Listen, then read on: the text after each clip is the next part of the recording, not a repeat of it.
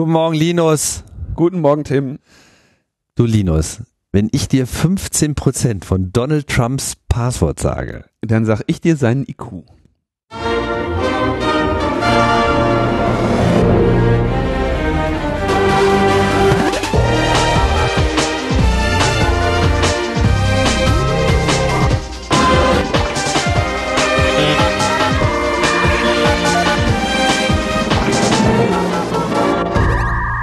Logbuch Netzpolitik Nummer 365 vom 23. Oktober 2020. Nur noch wenige Tage und dann wissen wir, ob wir, ob wir alle noch einen IQ-Test brauchen, äh, um festzustellen, ob wir uns eigentlich klug genug verhalten haben, um diesen Typen endlich loszuwerden. Ey, kannst du bitte, kannst du bitte mal dieses Ding einspielen, wie der, wie der das mit den, mit dem Passwort und den das ja. ist doch wirklich nicht. Mach ich doch mal glatt. Nobody gets hacked. To get hacked, you need somebody with 197 IQ and he needs about 15% of your password, right? Sagt er, he needs about 15% oder it is 15% of your password? He needs about 15%.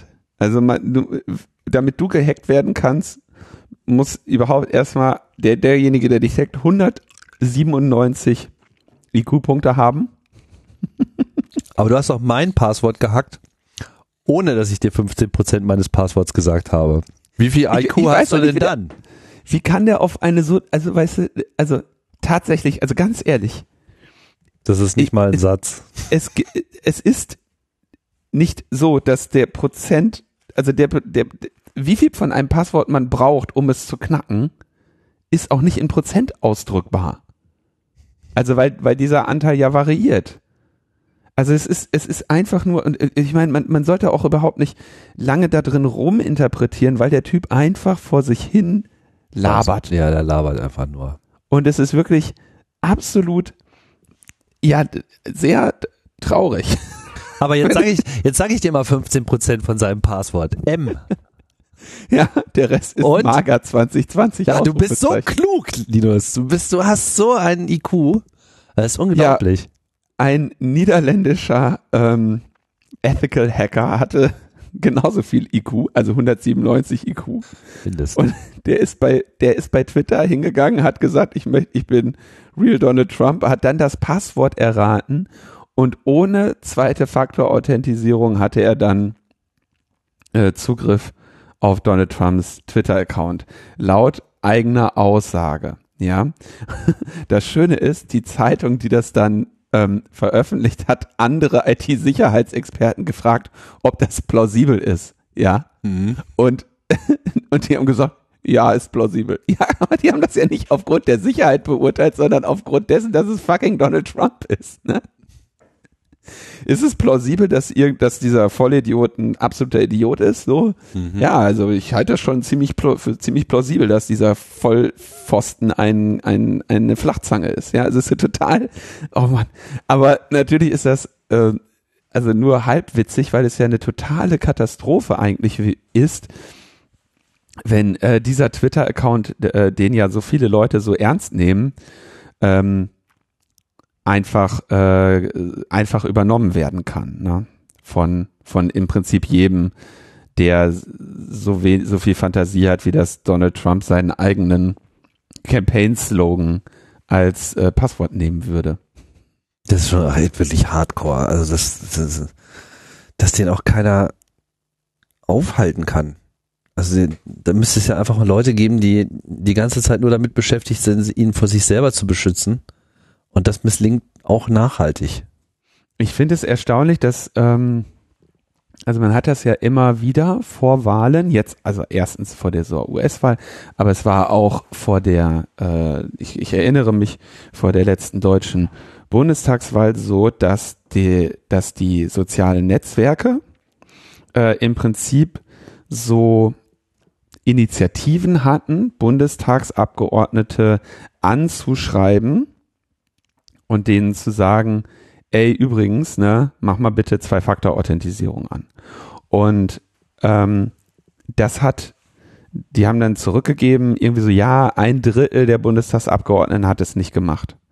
Ja, und das ist, äh, oder, oder ein Drittel hat's gemacht, oder was auch immer da der, äh, der, dieser Kontext war. Wir haben das, glaube ich, da vor, also es war ja dann vor einigen Jahren auch berichtet. Die Frage ist, warum sperren die die nicht einfach aus den Accounts aus und sagen, alles klar, du kommst hier einfach nicht mehr rein, wenn du nicht ähm, zwei Faktor eingeschaltet hast bis dann und dann, ne? Oder wir, also ich, ich verstehe es auch nicht. Tja. Das sind halt also Prozesse, die müssen langsam erstmal einsickern. Und man hat immer natürlich, also aus unserer Perspektive ist das alles schon High Time, längst vorbei. Yesterday's News hätte vor zehn Jahren schon alles final geklärt werden müssen. Bei anderen. Leuten kommt es irgendwie langsam so. Ich meine, auf der anderen Seite gibt es ja auch Dinge, die bei uns dann vielleicht langsam kommen, wo andere Leute meinen, warum habt ihr das nicht schon früher äh, eingesehen? Ja.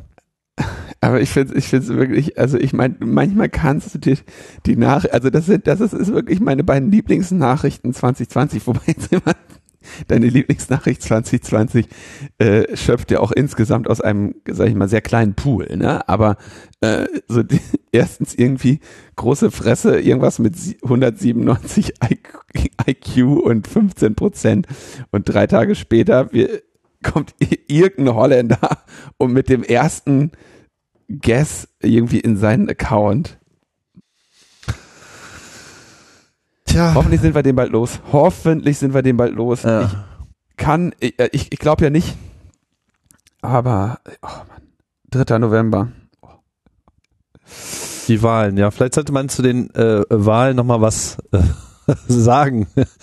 Wie viel ähm, Hoffnung man denn ja da überhaupt ähm, haben kann. Ich meine, ähm, also die Wahlen finden ja bereits statt. Es haben jetzt schon mehrere Millionen Leute in den USA haben abgestimmt, aber am Ende werden natürlich die allermeisten versuchen am eigentlichen Wahltag ihre Stimmen abzugeben, was kein Sonntag ist, was für viele Leute ganz normaler Arbeitstag ist und die nicht frei kriegen. Vielleicht bei manchen Unternehmen ist es so, beim vielen wird es äh, nicht so sein. Und man sieht natürlich auch, was da allein schon systemisch verhindert wird dass Leute überhaupt zur Wahl gehen können. Insbesondere bei den Bevölkerungsgruppen, die am Ende von so einer Trump-Präsidentschaft am wenigsten haben. Schwarze, überhaupt erstmal dieses, man muss sich registrieren für eine Wahl, ja. An, als ob man nicht generell einfach mal registriert sein äh, könnte. Dann äh, tausend Einschränkungen, wann man nicht wählen darf, wenn man im Knast sitzt oder da drin war oder seine Schulden noch nicht zurückbezahlt hat, alle möglichen Geschichten. Es gab ja in Florida extra noch eine, eine äh, Grundsatzentscheidung da vom Verfassungsgericht oder High Court oder wie das heißt, dass das sozusagen nicht okay ist, dass Leute, die im Knast waren, nicht wählen dürfen. Nur ist das natürlich dann durch die nachfolgende Gesetzgebung so gedreht worden, dass die Leute jetzt äh, Gefahr laufen, in, äh, wenn, wenn sie irgendwelche Rückzahlungen noch nicht vorgenommen haben, die sie vielleicht im Rahmen ihres Strafverfahrens auferlegt bekommen haben, ja, wie auch, weil, weil ja im Knast, ja, dass, dass sie dann immer noch nicht wählen dürfen. Also es wird aktiv alles Mögliche getan, seitens der Republikaner, um Leute vom Wählen abzuhalten, weil sie eh wissen, dass sie in der Minderheit sind. Auch Trump ist nur mit der Minderheit der Stimmen gewählt worden. Und äh, das Gerrymandering, also dieses spezielle Zuschneiden von Wahlkreisen, dass es halt äh, immer gesichert ist, dass sie ihre Posten behalten. Die Liste ist so unglaublich lang und ist so unglaublich unfassbar, ja. dass, dass, äh, dass das allein schon mal äh, ist schon mal ein großes Problem. Und was mich aber so ein bisschen wundert ist, warum redet eigentlich keiner von der elektronischen Beeinflussung, die in dieser Wahl stattfinden könnte? Ja, das ist immer so ein bisschen so, ja, Russia is hacking us, ähm, mhm. aber äh, mehr ist es irgendwie auch nicht. Und äh, ich frage mich natürlich dann als erstes immer, habt ihr mal geguckt, womit gewählt wird? So, ist halt nicht immer Papier, sondern es sind halt schon sehr viele Computer, die da zum Einsatz kommen und sehr unterschiedliche Systeme und die Unsicherheit dieser Systeme ist nun auch schon mehrfach auf Hacking Conventions auch jüngst nochmal belegt worden und das ist nicht irgendwie gerade so mal so ein bisschen so ein Problem, sondern richtig große klaffende Lücken und ähm, der Aufwand, sich in solche Systeme einzuklinken und dort äh, eine Wählerstimmenanpassung vorzunehmen, ist halt im Vergleich zu den ersten anderen Maßnahmen eigentlich Pipifax. Äh, du, du beziehst dich auf das DEFCON Voting Village, was da ja tatsächlich auch immer unterhalten wird, auf der äh, Security-Konferenz DEFCON, wo die im Prinzip ja, auf dem Kongress wäre es eine Assembly quasi eine eigene Ecke haben, wo die die ganzen Wahlcomputer hinstellen und die Dinger in einen nach dem anderen aufmachen, ja. Und da ist im Prinzip so ungefähr der Wettkampf ist nur noch, wie viele du aufmachst, nicht, dass du überhaupt einen aufmachst, ne? Und äh, das ist, es ist alles ganz, ja, es ist ganz, so wie Zauber, Zauberwürfel äh, Competition, ja. Also alle kriegen den gelöst. Ist die nur noch die Frage, ob du ihn in sechs Sekunden gelöst bekommst oder in, in, in 5,9. Naja, aber um einen Zauberwürfel zu lösen, Tim, brauchst du 197 IQ und du musst auf jeden Fall schon mal 15 Prozent müssen richtig sein. Sonst weißt, ja klar, du, wenn der ganz durcheinander ist, ne, dann weißt du ja gar nicht, ob gelb oben oder unten ist. Wie schnell kannst du den Zauberwürfel lösen? Kannst du überhaupt einen Zauberwürfel lösen? Ich habe keinen, um es auszuprobieren. Aha. Ich weiß, dass es, äh, ich, ich glaube ehrlich gesagt nicht, dass ich da drin besonders gut bin. ich war da mal ganz gut drin, aber. Ich weiß. Ja. Deswegen habe ich den ja auch weggenommen. Zur Weltmeisterschaft habe ich es auch nicht gebracht. da kannst du, da kannst du irgendwie mit so mageren 37 Sekunden kannst du da nicht kommen. Äh, ja, stattdessen, also, aber, also ich meine, die, der Gesamtzustand dieser Demokratie in den USA ist, ist sowieso wirklich haarsträubend, ne? wenn man sich überlegt, dass das die Großmacht ist, die im Prinzip ne, liberale Demokratie ähm, in die in die Welt exportiert hat. Ja, Wen, nicht wenige Länder haben äh, auch den USA eine Demokratie zu verdanken, einige natürlich auch eine Diktatur. Das kommt halt immer darauf an, was äh, die wirtschaftlichen Interessen der USA sind. Aber einige Länder, wie zum Beispiel die Bundesrepublik Deutschland, haben relativ eindeutig den USA eine halbwegs funktionierende Demokratie zu verdanken. Ja, und ähm, es ist haarsträubend, wenn man sich überlegt, erstens, also mit den Wahlcomputern, yo, dann diese ganze Geschichte mit den Wahlpersonen, die sie da absenden, ja, also auch irgendwie ein, ein Urzeits, äh, ein Urzeitrelikt, ja, als man noch kein, kein Internet hatte und, und mit Postkutschen irgendwie die, die, die Wahlen irgendwie klären musste, um halt, und, und damit halt nur die Integrität der Wahl sichern konnte, dass man halt eine Person hinschickt und sagt, alles klar, die wird das jetzt machen ähm, das Gerrymandering, was du schon angesprochen hast, die Voter Suppression, also das, das gezielt, und es geht da immer nur um darum, äh, im Prinzip die Anzahl wählender Schwarzer niedrig zu halten. Ähm, und all diese Phänomene, auch, auch solche skurrilen Situationen, wie man jetzt mit der, ähm, mit der, mit den Berufungen zum Supreme Court sieht, ja, wo also diese Lebenszeitberufungen in dieses Gericht ähm, ja zur zur absoluten zum absoluten Krieg zwischen den beiden Parteien führen. Das ist alles so kaputt, ja, dass man sich ernsthaft fragen möchte, wie dieses Land hier noch ich meine, mit dem Präsidenten sowieso nicht und mit vielen anderen Dingen, die sie tun, auch nicht. Aber wie das überhaupt noch als das, als die Modelldemokratie irgendwie sich hier äh, hinhalten soll, wo die so damit beschäftigt sind, diese Demokratie wirklich gezielt kaputt zu machen. Und, und alle wissen's, ja. Mhm. ist wirklich faszinierend. Ja, stattdessen machen sich irgendwelche Gedanken und sagen, ja, die Russen äh, hacken die äh, US-Regierungsziele, ja, als würden sie das sonst nicht machen. Und dann äh, finde ich es ja doch sehr spannend. Es gab ja jetzt zwei Leaks im weitesten Sinne. Einmal eine Geschichte der New York Post, wo angeblich der Sohn von Joe Biden ein, ähm, ein, ein Laptop in der Reparatur abgegeben hat und nicht mehr abgeholt hat. Aus welchem Grund auch immer. Ja. Mhm. Und dieses Laptop ist irgendwie in den Händen von Giuliani gelandet, dem ehemaligen New Yorker Bürgermeister und jetzt persönlichen Anwalt von Donald Trump. Der einzige, wo ich mich frage, ob der nicht vielleicht noch mehr einen Knall hat als Donald Trump. Und der hat das irgendwie, äh, und die New York Post hat dann veröffentlicht, dass dort E-Mails drin sind, wo im Prinzip jemand, äh, der aus dem Ausland ist, quasi den äh, Sohn von Joe Biden um einen Termin mit Joe Biden bittet, zu der Zeit, wo Joe Biden Vizepräsident ist und sich nachher dafür bedankt. Jetzt gibt's aber tausende Zweifel daran, dass dieses Material überhaupt echt ist, weil irgendwie die Seriennummer an dem Laptop äh, von der die Seriennummer von der Festplatte deutet auf ein anderes Jahr hin, als da irgendwie angegeben ist. Und also es gibt irgendwie eine Reihe an, an Unstimmigkeiten. Und dann hast du noch diese, dann hast du erstmal eine Debatte darüber, dass Twitter den Link dazu unterdrückt, was natürlich auch ein, irgendwie nicht so geil ist, aber äh, und letztendlich jetzt zu so einem äh, Streisand-Effekt dann geführt hat. Und gleichzeitig versucht dieser, taucht von dem Giuliani ein Video auf, wo der im ersten Moment, wo er mit einer Frau alleine ist, äh, sich irgendwie in die Hose greift. Also das ist doch wirklich, ich will hier auch ein bisschen noch was mit, mit, mit Anstand haben. Also du hast wirklich Forderungen. Das ist, das ist wirklich unglaublich. Ja, also, meine, ist natürlich wieder ein interessanter Streisand-Effekt, ne? Wenn äh, Twitter auf einmal so einen Bericht sperrt, dann steigt natürlich automatisch das Interesse an diesem Bericht. Ein generelles Problem. Ja, Twitter hat vor allem, also was Twitter gemacht hat, ist, die haben sich da, die haben sich mal wieder, man fragt sich auch ernsthaft, also Twitter reagiert regelmäßig in, in, in, in, in vielen Situationen vollkommen dämlich.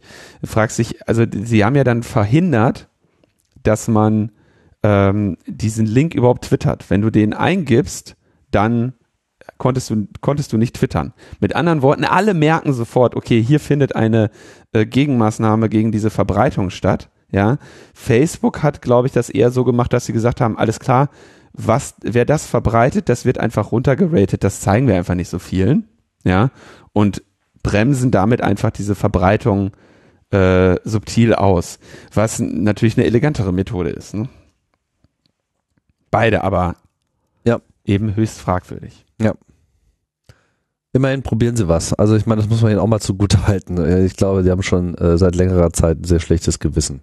Im Gegensatz zu Facebook. Ja, naja. Okay, du wollt, du hattest noch, wir haben eine sehr schöne Grafik gefunden, die wir hier mal featuren wollten. Ja, ja, also es gibt da eine Person, die heißt äh, Abby Richards, die, soweit ich weiß, äh, Klimaforscherin ist und da irgendwie unterwegs ist, also Wissenschaftlerin, die irgendwie Bescheid weiß und äh, unter anderem auch einen TikTok und äh, Instagram äh, und Twitter-Account unterhält. Und die hat sich auf eine ganz interessante Art und Weise mal mit Verschwörungstheorien auseinandergesetzt, indem sie ein Conspiracy Chart äh, aufgemacht hat. Und das ist so eine auf den Kopf gestellte Pyramide, die Verschwörungstheorien in äh, eine von fünf Kategorien einteilt. Fünf, ja. Das äh, steckt da auch schon wieder so eine Zahl dahinter. Wusstest du, dass fünf Quersumme von 23 ist? Ja, natürlich. Mhm. Und das ist kein Zufall. Das kannst du mir nicht erzählen. Nee, nee, nee, nee. Das, das ist einfach alles von langer Hand geplant. Naja, auf jeden Fall äh, war ihre Kategorisierung ganz interessant. Und zwar ähm, ist äh, äh, im unteren Teil äh, der Pyramide sozusagen der Bereich, wo es losgeht, ja, so quasi so die, der Einstiegsbereich für Verschwörungstheorien. Und sie nennt diesen Bereich Things that actually happened. Und es handelt sich hier sozusagen um Dinge, ähm, ja, die gar nicht so sehr Verschwörungstheorien sind, sondern es sind halt einfach so Sachen, die so, ja, finden statt, so. Äh, Massenüberwachung durch die NSA. Ja. Wissen wir, ja. Äh, die Tabakindustrie hat jahrelang äh, über die Folgen von äh, Rauchen auf, auf, auf, auf Krebs äh, gelogen. Hm, ja, genau. Hat äh, stattgefunden.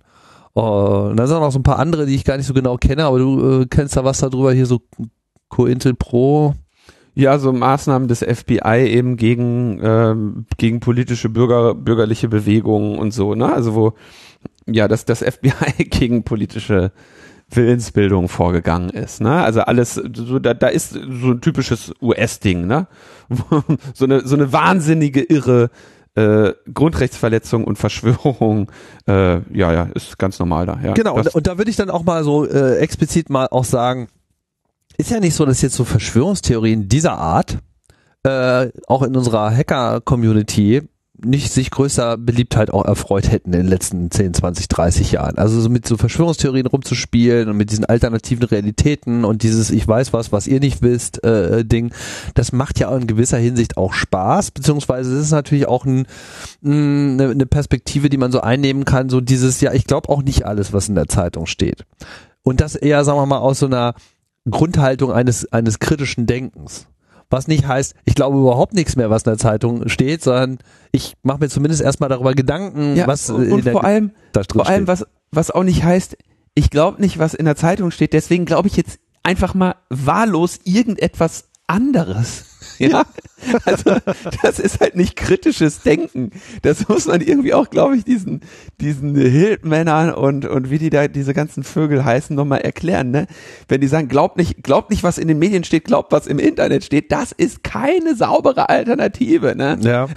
Aber der unser Freund äh, Hildmann äh, steht in diesem Chart, das werden wir gleich sehen. Auf jeden Fall äh, trennt jetzt sozusagen dieser erste Bereich von Things that actually happened, ist jetzt durch eine Linie äh, vom zweiten Teil getrennt. Das ist die sogenannte Speculation Line, also die Spekulationsgrenze. Und äh, dieser Bereich ist mit We have questions äh, umschrieben. Und da kommen dann so Sachen rein wie UFOs, Roswell, Area 51, wurde JFK äh, ermordet und so Naja, weiter. er wurde ermordet. Ne? Also, Da- ja, von, also von wem wurde er, von wem wurde er ermordet? Ja, wie starb Princess Diana äh, irgendwie? Äh, Ja, Epstein hat sich vielleicht nicht selber umgebracht und so. Ja, genau. We have questions. So, also so, ja, könnte so sein, könnte so sein. Die Erkenntnislage ist aber eher so, ja, nee, gibt eigentlich eher keine UFOs und äh, Area 51 beschäftigt sich wahrscheinlich auch nicht unbedingt den ganzen Tag mit dem Sezieren von äh, Aliens so, aber naja, Gott, äh, gut, man kann ja mal, da kann man ja auch mal lustig drüber nachdenken. Ähm, vor allem damit ist auch niemanden irgendwie groß äh, geschadet, außer dass das Hirn langsam anfängt zu rosten. Dann gibt's äh, die nächste Grenze, die überschritten wird, die mit Leaving Reality bezeichnet ist. Also hier verlässt man dann so, so, so sie verlassen den realistischen Sektor. Da sind so schöne Sachen drin wie Elvis lebt noch, äh, Greta Thunberg ist eine Zeitreisende, Bigfoot und das Loch Ness Monster und die sind markiert als eindeutig falsch, aber größtenteils harmlos. Ne? Also äh, ob jetzt Aliens Stonehenge gebaut haben oder und, und El- Avril Lavigne ausgetauscht wurde, ist relativ unerheblich. Ne? Und dann kommt die die jetzt kommen die, auch. die interessanten Grenzen. Science Denial. Also du weigerst dich der Wiss du verweigerst dich der Wissenschaft und da beginnt es mit gefährlich für dich selbst und andere. Mhm. Und da kommt dann halt Global Warming is a hoax. Äh, Finnland doesn't exist, das kannte ich übrigens noch gar nicht. Ist das quasi internationale Version von Bielefeld? Das war mir auch nicht bekannt. Ja. Ja, Finnland jetzt, das gibt's doch gar nicht. Das ist doch wirklich, also Finnland, ich bitte dich. genau, aber dann halt auch so die ganz aktuellen Sachen, so mit 5G äh, ist irgendwie gefährlich und die Strahlen und Chemtrails und äh, halt natürlich dann auch diese ganze Bewegung gegen, äh, gegen Impfstoffe und äh, der SARS-Virus wurde in einem Labor in China gemacht und äh, halt auch dann dieser ganze Snake Oil Kram mit so, ja, hier nimm dies, das macht dich schon gesund, trink, äh, trink Bleiche. Also das, wo, wo wirklich mit diesem Glauben an diese Verschwörungstheorie eine akute Bedrohung, entweder von dir selber oder eben von anderen besteht und wo es dann einfach auch nicht mehr lustig ist. Wobei ich mir jetzt nicht so ganz so sicher bin, was das mit Finnland zu tun hat. Fällt mir übrigens auf, äh, fällt mir übrigens ein, ich war letzte Woche, glaube ich, bei, mh, bei im ARD Hauptstadtstudio, oder war das diese Woche? Ich weiß es nicht. Ähm, nee, letzte Woche. Letzte Woche. Diese Woche auch. Aber letzte Woche äh, zu einem äh, ARD Social zu 5G. und äh, äh, wo ich, ähm, da, da hat nämlich jetzt die Bundesregierung hat ja jetzt äh, entschieden, ähm, irgendwie diese Auflagen dazu machen, ne, wo man, ob man jetzt Huawei reinlässt oder nicht. Und dazu äh, habe ich dann endlich mal die Gelegenheit bekommen, so in 20, 30 Minuten zu sprechen. Alles ein paar Themen, die ich hier auch im Blogbuch eigentlich schon behandelt habe, aber ich verlinke das trotzdem mal, weil sowohl zu Beginn als auch zum Ende hin dann aus den Zuschauerfragen immer so, ja, und könnten wir vielleicht nochmal das klären mit dem 5G und Corona? die natürlich, äh, also da waren Leute, die das, die, die einfach nochmal die Gelegenheit geben wollten, dass das äh, äh, betont wird. Aber, aber wer meint, dass, der, dass man damit jetzt schon den Höhepunkt erreicht hätte, ja, mit äh, äh, Impfverweigerung, Chemtrails und 5G, Da gibt es noch eine Linie, Tim. Genau, dann kommt nämlich die antisemitische, äh, der antisemitische äh, Point of No Return, also wo, wo du dann auch irgendwo verloren bist und wo es vor allem äh, sich dann im zunehmenden Maße einfach gegen die äh, Juden, gegen äh, die jüdische Vergangenheit, gegen Israel und äh, alles andere, was man mit antisemitisch noch verbinden möchte und muss, äh, handelt. Und dann geht's dann halt richtig los mit irgendwie Nazis, äh, leben auf dem Mond, die Erde ist hohl. äh, natürlich dann George Soros steckt hinter allem. QAnon natürlich jetzt als äh, das neue Masterpiece. Äh, Bill Gates will dich chippen. Genau. Die Weisen von Zion. Oh, oh herrje. Ey. Holocaust hat nicht stattgefunden. Oh New Gott. World Order. Also das so und das ist äh, einfach was ich sehr interessant fand an dieser Grafik ist einfach diese diese dass diese Eskalation im Glauben von Wahnsinn die sich sehr schön ablesen lässt. Dass es einfach anfängt mit, mit Zweifel an der Welt, so, weil der ist auch berechtigt. Nicht alles, was so gemeinhin von irgendjemand behauptet wird, stimmt so. Aber dann geht's halt schnell in Sachen rein mit, ah, was wäre wenn? Und äh, jetzt könnte ich mir auch noch total absurde Sachen vorstellen. Und dann werden die absurden Sachen so krass, dass einfach die eigentlich mit einer normalen Wahrnehmung der Realität nicht mehr zu verbinden ist, weil ich meine, Elvis ist einfach tot. Ja, so. Meinst du? Ja, meine ich ja. Und es gab die Beatles. So, ja, und dann, äh, dann aber eben schnell, dann, dann kommt ja dann sozusagen, äh, ist ja eine normale Reaktion von den Leuten mit 197 IQ die schon mal 15 Prozent deines Passworts wissen, äh, ist halt so, ja, wieso, wir haben aber Wissenschaft und wir haben quasi ein, ein etabliertes System, an dem wir quasi Wahrheit, Belegbarkeit auch konkret messen können. Und dann muss aber auch da äh, alles abgelegt werden, weil es ja, können wir nicht einfach jetzt hier mit, mit Wissenschaft und klar belegbaren Fakten kommen, ja, dann, dann kann ich ja nicht mehr weiter glauben, was, was mein absurdes Weltbild befördert, was ich eigentlich mir jetzt zulege, um eine dicke Haut zu bekommen, weil ich einfach den Rest nicht mehr verstehe oder von der Gesellschaft mich alleingelassen fühle und mich jetzt einfach auch stark fühlen möchte. Und dann bist du halt einfach in diesem, ja, Wissenschaft MIS, mir doch egal, ich glaube jetzt einfach mal jeden Scheiß und dann wirst du halt radikalisiert, weil du an, an der Stelle dann einfach wunderbar abgeholt wirst. Also in dem Moment, wo du nicht mehr an, an, an die Wirkung der Medizin glaubst, dann bist du einfach auch schon sehr nah dran an Leuten, die dann einfach den puren Menschenhass auffahren, der sich dann halt einfach in antisemitischen Parolen und vielen anderen äh, Dingen äußert und dann, dann, dann bist du einfach äh, Opfer. Und das haben wir sehr schön gesehen bei diesen Anti-Corona-Demos, wo einfach verstrahlte Heilpraktiker-Hippies rumlaufen und stramm irgendwie in die Kamera äh, berichten mit Nazis, ich sehe keine Nazis. Und in dem Moment läuft irgendwie einer mit White Power Tattoo irgendwie Skinhead Look und irgendwie äh, anderen äh, nicht nur, nicht nur in dem Moment, nicht nur in dem Moment aber, aber, aber literally, also wirklich in dem Moment, wo sie sagt so Nazis, ich sehe hier keine Nazis, läuft wirklich ein Nazi durch die Kamera zehn Zentimeter hinter ihr.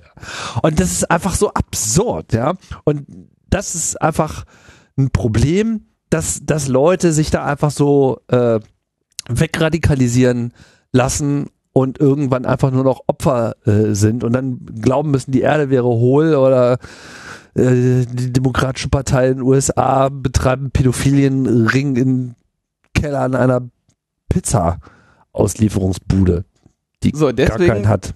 Deswegen behandeln wir heute in dieser Sendung ja genug Krankenscheiß, der tatsächlich passiert ist. ja?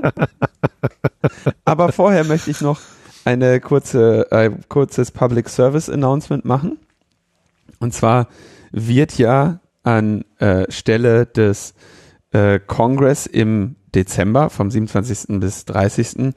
die Remote Chaos Experience stattfinden, also eine äh, wie fast alle Veranstaltungen leider remote stattfindende Zusammenkunft, die so gut es geht ähm, uns in dieser Zeit helfen soll, uns mit ein bisschen Content versehen soll und mit ein bisschen fernbildlicher äh, Zusammenkunft.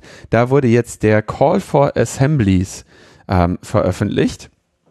Und es wird also so sein, dass ein zentraler Datenknoten bereitgestellt wird, wo sich die ganzen dezentralen Projekte, Vorträge, Workshops, Assemblies und so weiter miteinander verknüpfen können, so dass es dann im Prinzip, ne, du hast bist dann auf was weiß ich der RC3-Seite und kannst dann zu den unterschiedlichen Assemblies gehen und wie die sich dort repräsentieren, gibt's natürlich viele unterschiedliche Möglichkeiten.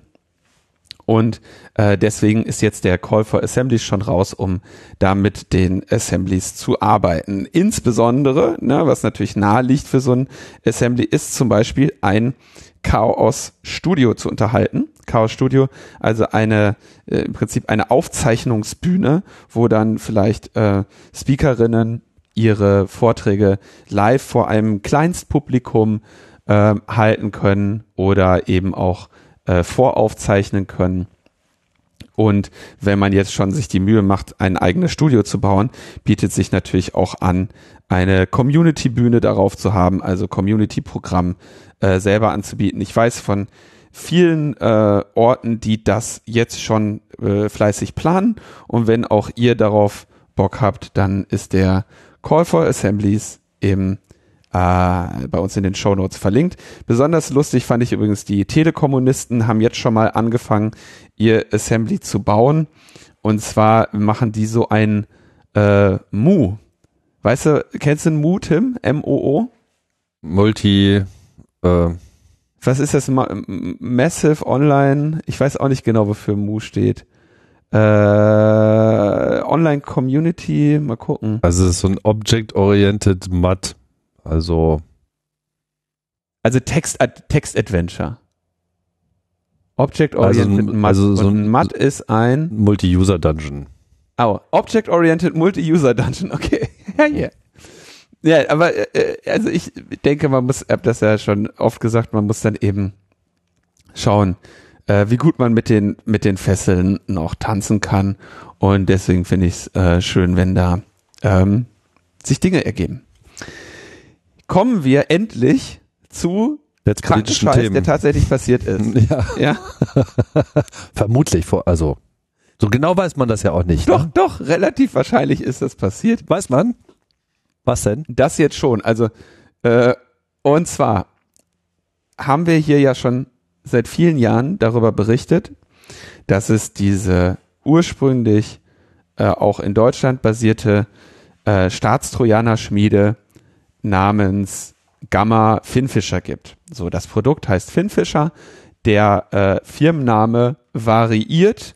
Ähm, ursprünglich war das irgendwie Gamma, äh, wenn ich das richtig erinnere. Dann gab es aber alle möglichen Finfisher und Finn Hasse nicht gesehen, GmbHs und überall. Und ehe du dich versiehst, gibt es auf einmal viele Unternehmen auf dem Planeten, die aber am Ende dann doch eine Software verkaufen. Und zwar die gleiche.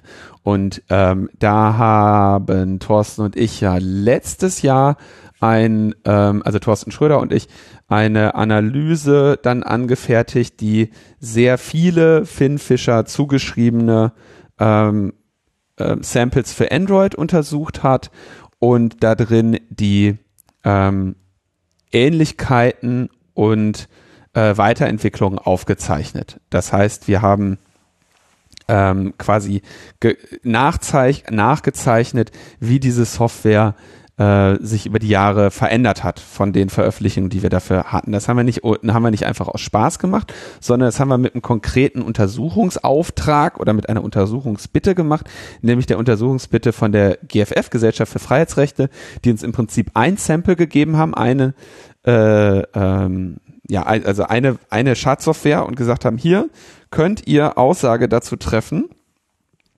ähm, wann die hergestellt wurde und was das ist. Und diese Aussage haben wir eben getroffen durch den Vergleich mit anderen bekanntermaßen Finn Fischer zugeordneten Schadsoftware-Samples und dann äh, quasi durch die dort verwendeten Libraries ähm, quasi den frühesten Herstellungszeitpunkt ähm, identifiziert. So, warum war das relevant? Weil das Sample, was die ähm, GFF uns da äh, zur Verfügung gestellt hat, in der Türkei gegen Oppositionelle eingesetzt wurde, gegen politische Oppositionelle. Und zwar Äh, ich glaube 2017 oder sowas. Oder nee, der Einsatz bin ich jetzt gar nicht mehr so sicher.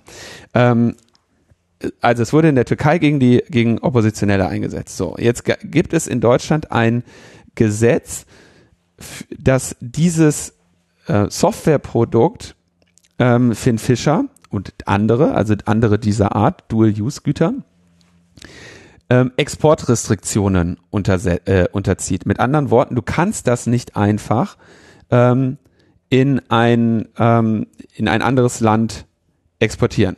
Und ich habe gerade noch mal kurz geschaut, genau 2017 wurde das in der Türkei eingesetzt und diese Exportrestriktionen galten ab dem 18. Juli 2015. Ne? Und jetzt musste quasi nachgewiesen werden oder geprüft werden, ob es einen Hinweis gibt, dass dieses Sample, was 2017 eingesetzt wurde in der Türkei, nach 2015 hergestellt wurde. Und da hat, äh, haben wir mehrere Hinweise gefunden und auch andere äh, Forscher haben ebenfalls diese, ähm, äh, diese und andere Hinweise gefunden.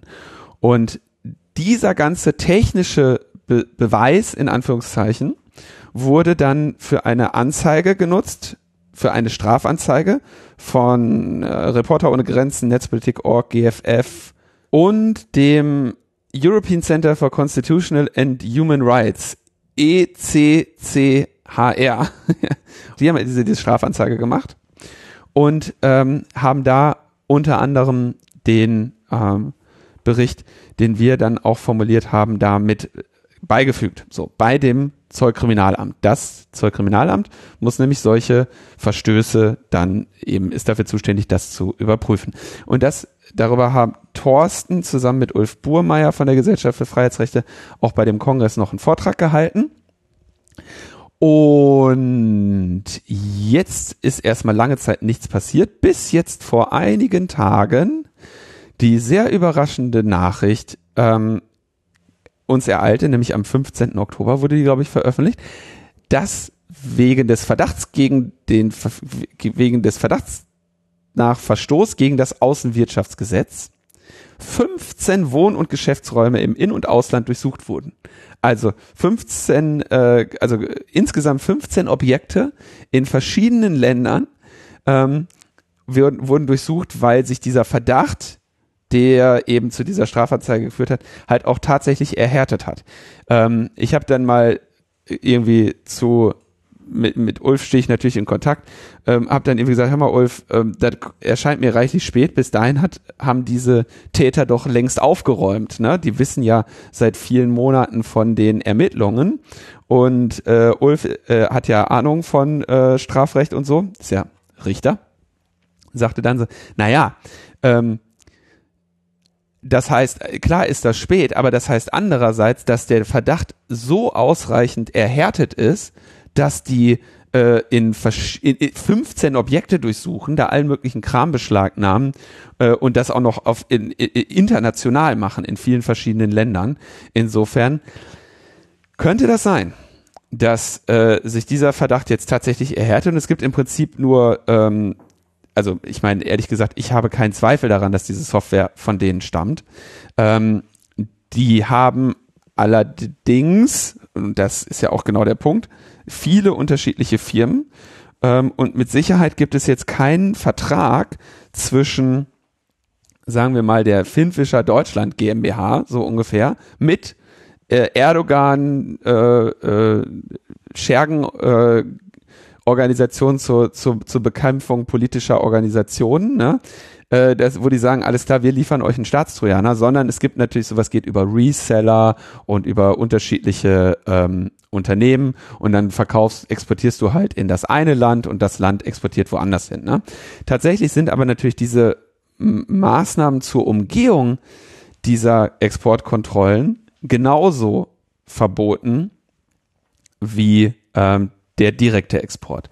Mit anderen Worten, die werden sich jetzt äh, im Zweifelsfall verantworten müssen, ähm, dahingehend, ob dieses Schlupfloch, was sie genutzt haben, legal ist. Und wenn das Schlupfloch, was sie genutzt haben, legal ist, dann sind es zwar keine Straftäter, äh, haben aber trotzdem was sehr Schlechtes getan und äh, das Gesetz muss dann irgendwie angepasst werden. Oder es wird ihnen eben tatsächlich eine, eine willentliche und bösartige äh, Umgehung der Exportrestriktionen nachgewiesen und dann werden sie eventuell auch dafür bestraft werden. Ähm, interessant ist, ne, dass, dass die, also dieses Firmengeflecht, was die sich da gebaut haben, ne, gibt's irgendwie im Handelsregister von Malaysia hat Stefan Oelkers, das war einer der Geschäftsleute hinter Finfischer, äh, 2015 eine, ein Unternehmen gegründet, Rai Darius M8 Limited, und der ist aber dann 2016 äh, verstorben. Äh, und die Anteile gehören jetzt laut Handelsregister ein, zu einem Viertel einem Finsper-Entwickler und den Rest verwaltet ein Anwalt aus München, dessen Kanzlei die gleiche Postadresse hat wie Finn Fischer in München. Also das sind halt, äh, oh Mann.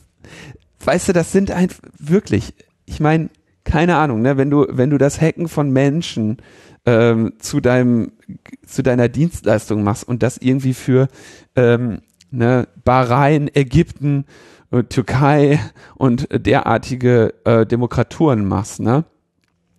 Ja, dann äh, ist es vielleicht doch ganz gut, wenn wir Gesetze haben, die solchen Leuten ähm, einen, einen Strich durch die Rechnung machen. Ich finde, das ist natürlich, kann sich hier nicht zu, man darf sich hier nicht zu früh freuen. Ich gehe davon aus, wir wissen aus dem ersten Hack von Finn Fischer, den damals ja der ähm, Phineas Fischer durchgeführt hat und viele Daten veröffentlicht hat, dass die sehr gerne mit Verschlüsselung arbeiten. Äh, und insofern ist es gut möglich, dass ähm, die Ergebnisse, die dort vorgetragen werden, äh, oder die dort rausgetragen werden, sehr dürftig sind. Wir haben aber gleichzeitig natürlich die Situation, das habe ich auch damals bei unserer Veröffentlichung immer gesagt, wir haben ja die Tools äh, und die Analysen, die wir durchgeführt haben, alle veröffentlicht auf GitHub und haben dann gesagt, na, der einfachste Weg herauszufinden, ob das Finfisher ist, nehmt den Finfisher, den das BKA und das äh, zum Beispiel das Bin, äh, Berlin, die Berliner Polizei bei Finfisher selber kaufen macht unsere Analysen. Wir helfen euch auch gerne dabei. Ihr könnt euch uns auch gerne einfach die Samples geben. Wir machen das vor, für euch und dann habt ihr eh den, den Nachweis, ne, dass das gleiche Produkt in unterschiedlichen äh, Ländern verkauft wird. Ähm, ich bin also mal sehr äh, gespannt, ähm, ob das am Ende ähm, ein, ob hier am Ende die Guten siegen, ja. Aber man muss natürlich auch sagen, weißt du, wie viele Jahre Arbeit das jetzt ist? Von ganz, ganz vielen unterschiedlichen Leuten, die, die diesen Staatstrojaner jagen und die seit jeher da, äh, da ein Auge drauf haben. Ich weiß das, ich, ich gucke mir Finn Fischer an seit dem ersten Staatstrojaner-Hack des CCC, der war glaube ich 2011, ne? Also seit jetzt neun Jahren äh, gucken wir da, gucken wir uns das an. Und da muss man sagen, da gibt's Leute, immer wieder Betroffene und Zielpersonen, die das, äh, die das entdeckt haben und irgendwie der Forschung, Forschungsgemeinschaft zur Verfügung gestellt haben, damit wir den Anschluss nicht verlieren, diese äh, Leute zu durchsuchen. Es gibt den ein oder anderen Whistleblower in, im Unternehmen, der mal der, den ein oder andere Information durchgestochen hat. Das ist auch natürlich äh, sehr gut, wenn Leute so etwas machen. Dann gibt's Claudio Guarnieri, der seit vielen Jahren äh, unterschiedliche Staatstrojaner äh, sucht und jetzt äh, bei Amnesty im Security Lab mitarbeitet, die jetzt auch erst kürzlich wieder, ich hatte das glaube ich letzte oder vorletzte Sendung erwähnt, in Ägypten den Einsatz nachgewiesen mhm. haben. Amnesty Security Lab, ja, äh, seit einigen Jahren da sehr aktiv. Wir haben André Meister, der da auch immer auf, auf Netzpolitik.org drüber ähm, äh, schreibt. Wir haben Phineas Fischer, wir haben das Citizen Lab, diese Forschungsgruppe aus äh, Toronto, die ähm, dort an der Universität sind unter Ronald Dybert. Wir haben äh, ESET, äh, wir haben sogar Microsoft und so, die irgendwie äh, teilweise schon äh, ihre Ergebnisse in der Erforschung dieser Schadsoftware äh, veröffentlicht haben. Und dann dauert es immer noch so lange und da muss irgendwie, ne, diese muss eine spendenfinanzierte äh, äh, NGO sich mit äh, ein, zwei drei anderen, vier anderen zusammentun, um irgendwie eine Strafanzeige zu formulieren. Thorsten und ich müssen ein paar Monate scheiß Software-Samples analysieren. Wie gesagt, die andere Forscher ja auch, Access Now und so weiter. Und das alles anschleppen und dann kannst du irgendwann einmal hoffen, dass dann viele Jahre später das Zollkriminalamt da wenigstens mal eine Durchsuchung macht. Und eine, eine Verurteilung steht ja dann immer noch weit in, in, in ferner Zukunft. Und währenddessen macht hier die Bundesregierung oder also die Strafverfolgungsbehörden zumindest und, und das äh, äh, Innenministerium mit diesen Leuten Geschäfte und baut das auch noch aus, womit wir beim nächsten Thema wären, denn es gibt jetzt einen Kabinettsbeschluss, in dem die Staatstrojaner nicht nur für Strafverfolgungsbehörden eingesetzt werden sollen, sondern eben auch für Geheimdienste. Ja, mit der Begründung kann ja nicht sein, dass die Polizei das darf, aber die Geheimdienste nicht. Ähm, ebenfalls, das berichte ich hier aber gar nicht, hat ja irgendwie die ähm, die, die, jetzt äh, gab es wieder diesen BSI-Lagebericht der IT-Sicherheit in Deutschland, wo sie dann sagen, es gibt, es gibt 100.000 Viren jeden Tag, ja, und, äh, unverändert, kritisch äh, alles im Cyber, ja, berichte ich ja gar nicht mehr, ne, und dann einen Tag später kommt der Kabinettsbeschluss, ähm, äh, jo, alles klar, jetzt bekommen alle 19 Geheimdienste, das sind 16 Landesämter für Verfassungsschutz, ein Bundesamt für Verfassungsschutz, der BND und der militärische Abschirmdienst, alle kriegen jetzt die, Bef die, die Berechtigung zum Einsatz von Staatstrojanern. Ähm, und Internetanbieter werden jetzt verpflichtet, bei der Installation dieser Schadsoftware zu helfen. So, ist ein relativ starkes Stück. Erstens mal, warum ist das kritisch, wenn Geheimdienste das machen? Geheimdienste legen de facto, müssen die für ihr Tun keine Rechenschaft ablegen. Die Geheimdienste, insbesondere hier Verfassungsschutz und so, sind diejenigen, die die Terror- und Nazi-Strukturen in Deutschland aufgebaut haben und äh, am Leben halten. Ja, das dürfen wir nicht vergessen, dass äh, wenn immer irgendwo eine Nazi-Gruppe hochgeht, äh, äh, geht irgendwie äh, ähm, in irgendeinem Landesamt und im, im Bundesamt für Verfassungsschutz, Verfassungsschutz der Schredder an. Ja, was haben wir letztens noch äh, herausgefunden? Äh, die finden ja alles raus. Äh, hier der, der, der, der Personenschützer von, ähm, wie heißt nochmal der Chef des äh, BFV, Haldewang oder was? Ähm, und dessen Personenschützer ist? Dem Nazi. Ähm. Der, da haben, auf jeden Fall hatte der, der, Perso der, der Personenschützer von dem Chef des Bundesamtes für Verfassungsschutz. Thomas Haldenwang. Haldenwang, ja genau, habe ich da richtig gehabt. Das war ein rechtsradikaler Nazi. So. Geil. Jetzt fragst du dich, wie kriegt der, äh, weißt du, wie kriegt der Verfassungsschutz, kann doch nicht mal seine eigenen Leute prüfen? Und hat dann als Personenschützer für den, für den Chef einen Nazi abgestellt? Der kannst du mir doch nicht erzählen. Das ist doch, also, naja, okay. Ah, also die, also wer, wer kennt sich denn besser mit Nazis aus als Nazis. Das sind ja, genau. so kompetente Kräfte. Er hat eigentlich einen, einen strammen Eindruck gemacht. Nur so kannst du dich heutzutage noch gegen Nazis äh, verteidigen, indem du dich mit Nazis verteidigst. Das war nämlich hier auch der Hauptgrund, warum dann äh, hier Saskia Esken, äh, Vorsitzende äh, der SPD, sich dann diesem Vorhaben doch gebeugt hat. Die war ursprünglich dagegen ähm, hat nämlich gesagt, ja, okay, in Ordnung, machen wir jetzt doch mit, weil immerhin, wir müssen ja gegen diese ganzen Nazis vorgehen. und das machst du jetzt ausgerechnet mit deinem von Nazis durchsetzten Geheimdienst, äh, indem du dem Staatstrojaner gibst. Naja, jetzt, äh, okay, kommen wir zur abschließenden Bewertung. Das andere Problem, also zur technischen auch.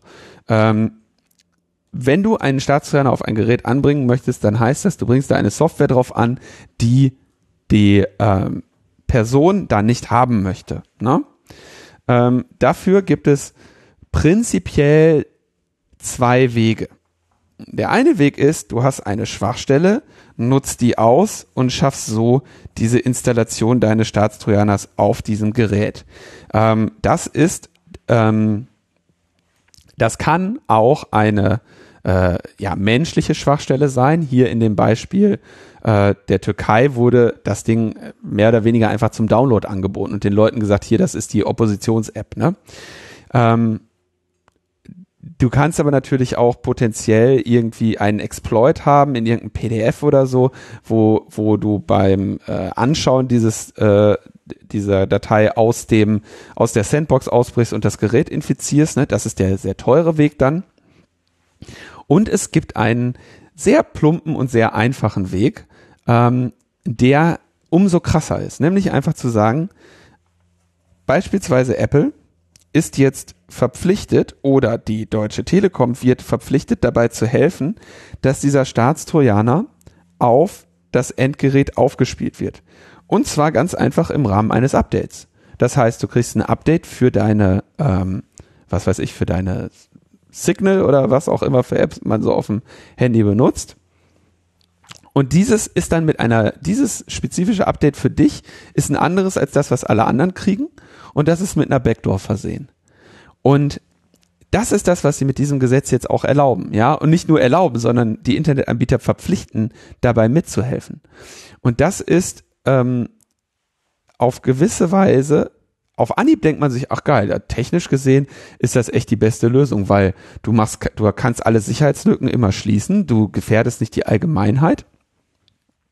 Du kannst auch spezifisch ne, dann eine Backdoor nur für Signal, nur für Telegram machen und äh, event tatsächlich dann halt auch mit ja halbwegs stabiler ähm, Aussage den Unterschied zwischen Online-Durchsuchung und Staatstrojan äh, und, und Quellen-TKÜ ähm, behaupten, indem du sagst, ja, wir haben eben eine Backdoor in Skype eingebaut und in nichts anderes und deswegen konnten wir auch nur Skype abfangen. Ja, das ist alles richtig.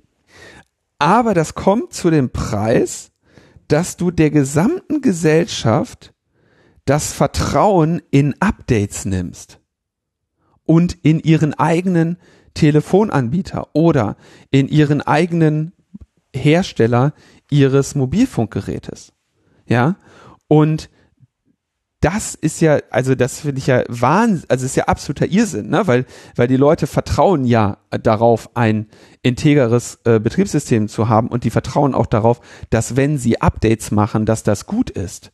Und wenn die Leute jetzt irgendwann an, aufhören, Updates zu machen, weil sie sagen, wer weiß, ob mir dann nicht der militärische Abschirmdienst äh, oder das äh, Landesamt für Verfassungsschutz von ähm, des Saarlandes, ja, mir irgendwie äh, hier einen Trojaner unterschiebt, dann muss man sich überlegen, zu welchem Preis das kommt. Und das ist natürlich der äh, äh, wieder der absolute Wahnsinn. Ja, nicht nur zu diesem, zu diesem Preis, also der sich ja dann auch in wirtschaftlicher Aktivität und Vertrauen in den Staat als solchen ähm, niederschlägt, sondern halt auch, wenn wir nochmal den Kontext vom Anfang aufmachen, Verfassungsschutz, ja, die irgendwie Probleme haben, irgendwie Nazis auf zwei Meter zu erkennen, weil sie irgendwie die ganze Zeit noch äh, Personenschützer äh, vor sich herlaufen haben, die irgendwie die ganze Zeit den Arm nicht runterkriegen. Ja, die sollen also jetzt sozusagen ohne berichtspflichtig sein Zugriff bekommen auf potenziell jedes Telefon, um dann da irgendwas zu tun und benutzen sozusagen genau dieselben Hacking-Tools, die auch jeder anderen Demokratur verkauft werden. Äh, ich weiß nicht, ob das so gut rüberkommt. Bei mir kommt das auf jeden Fall nicht gut an.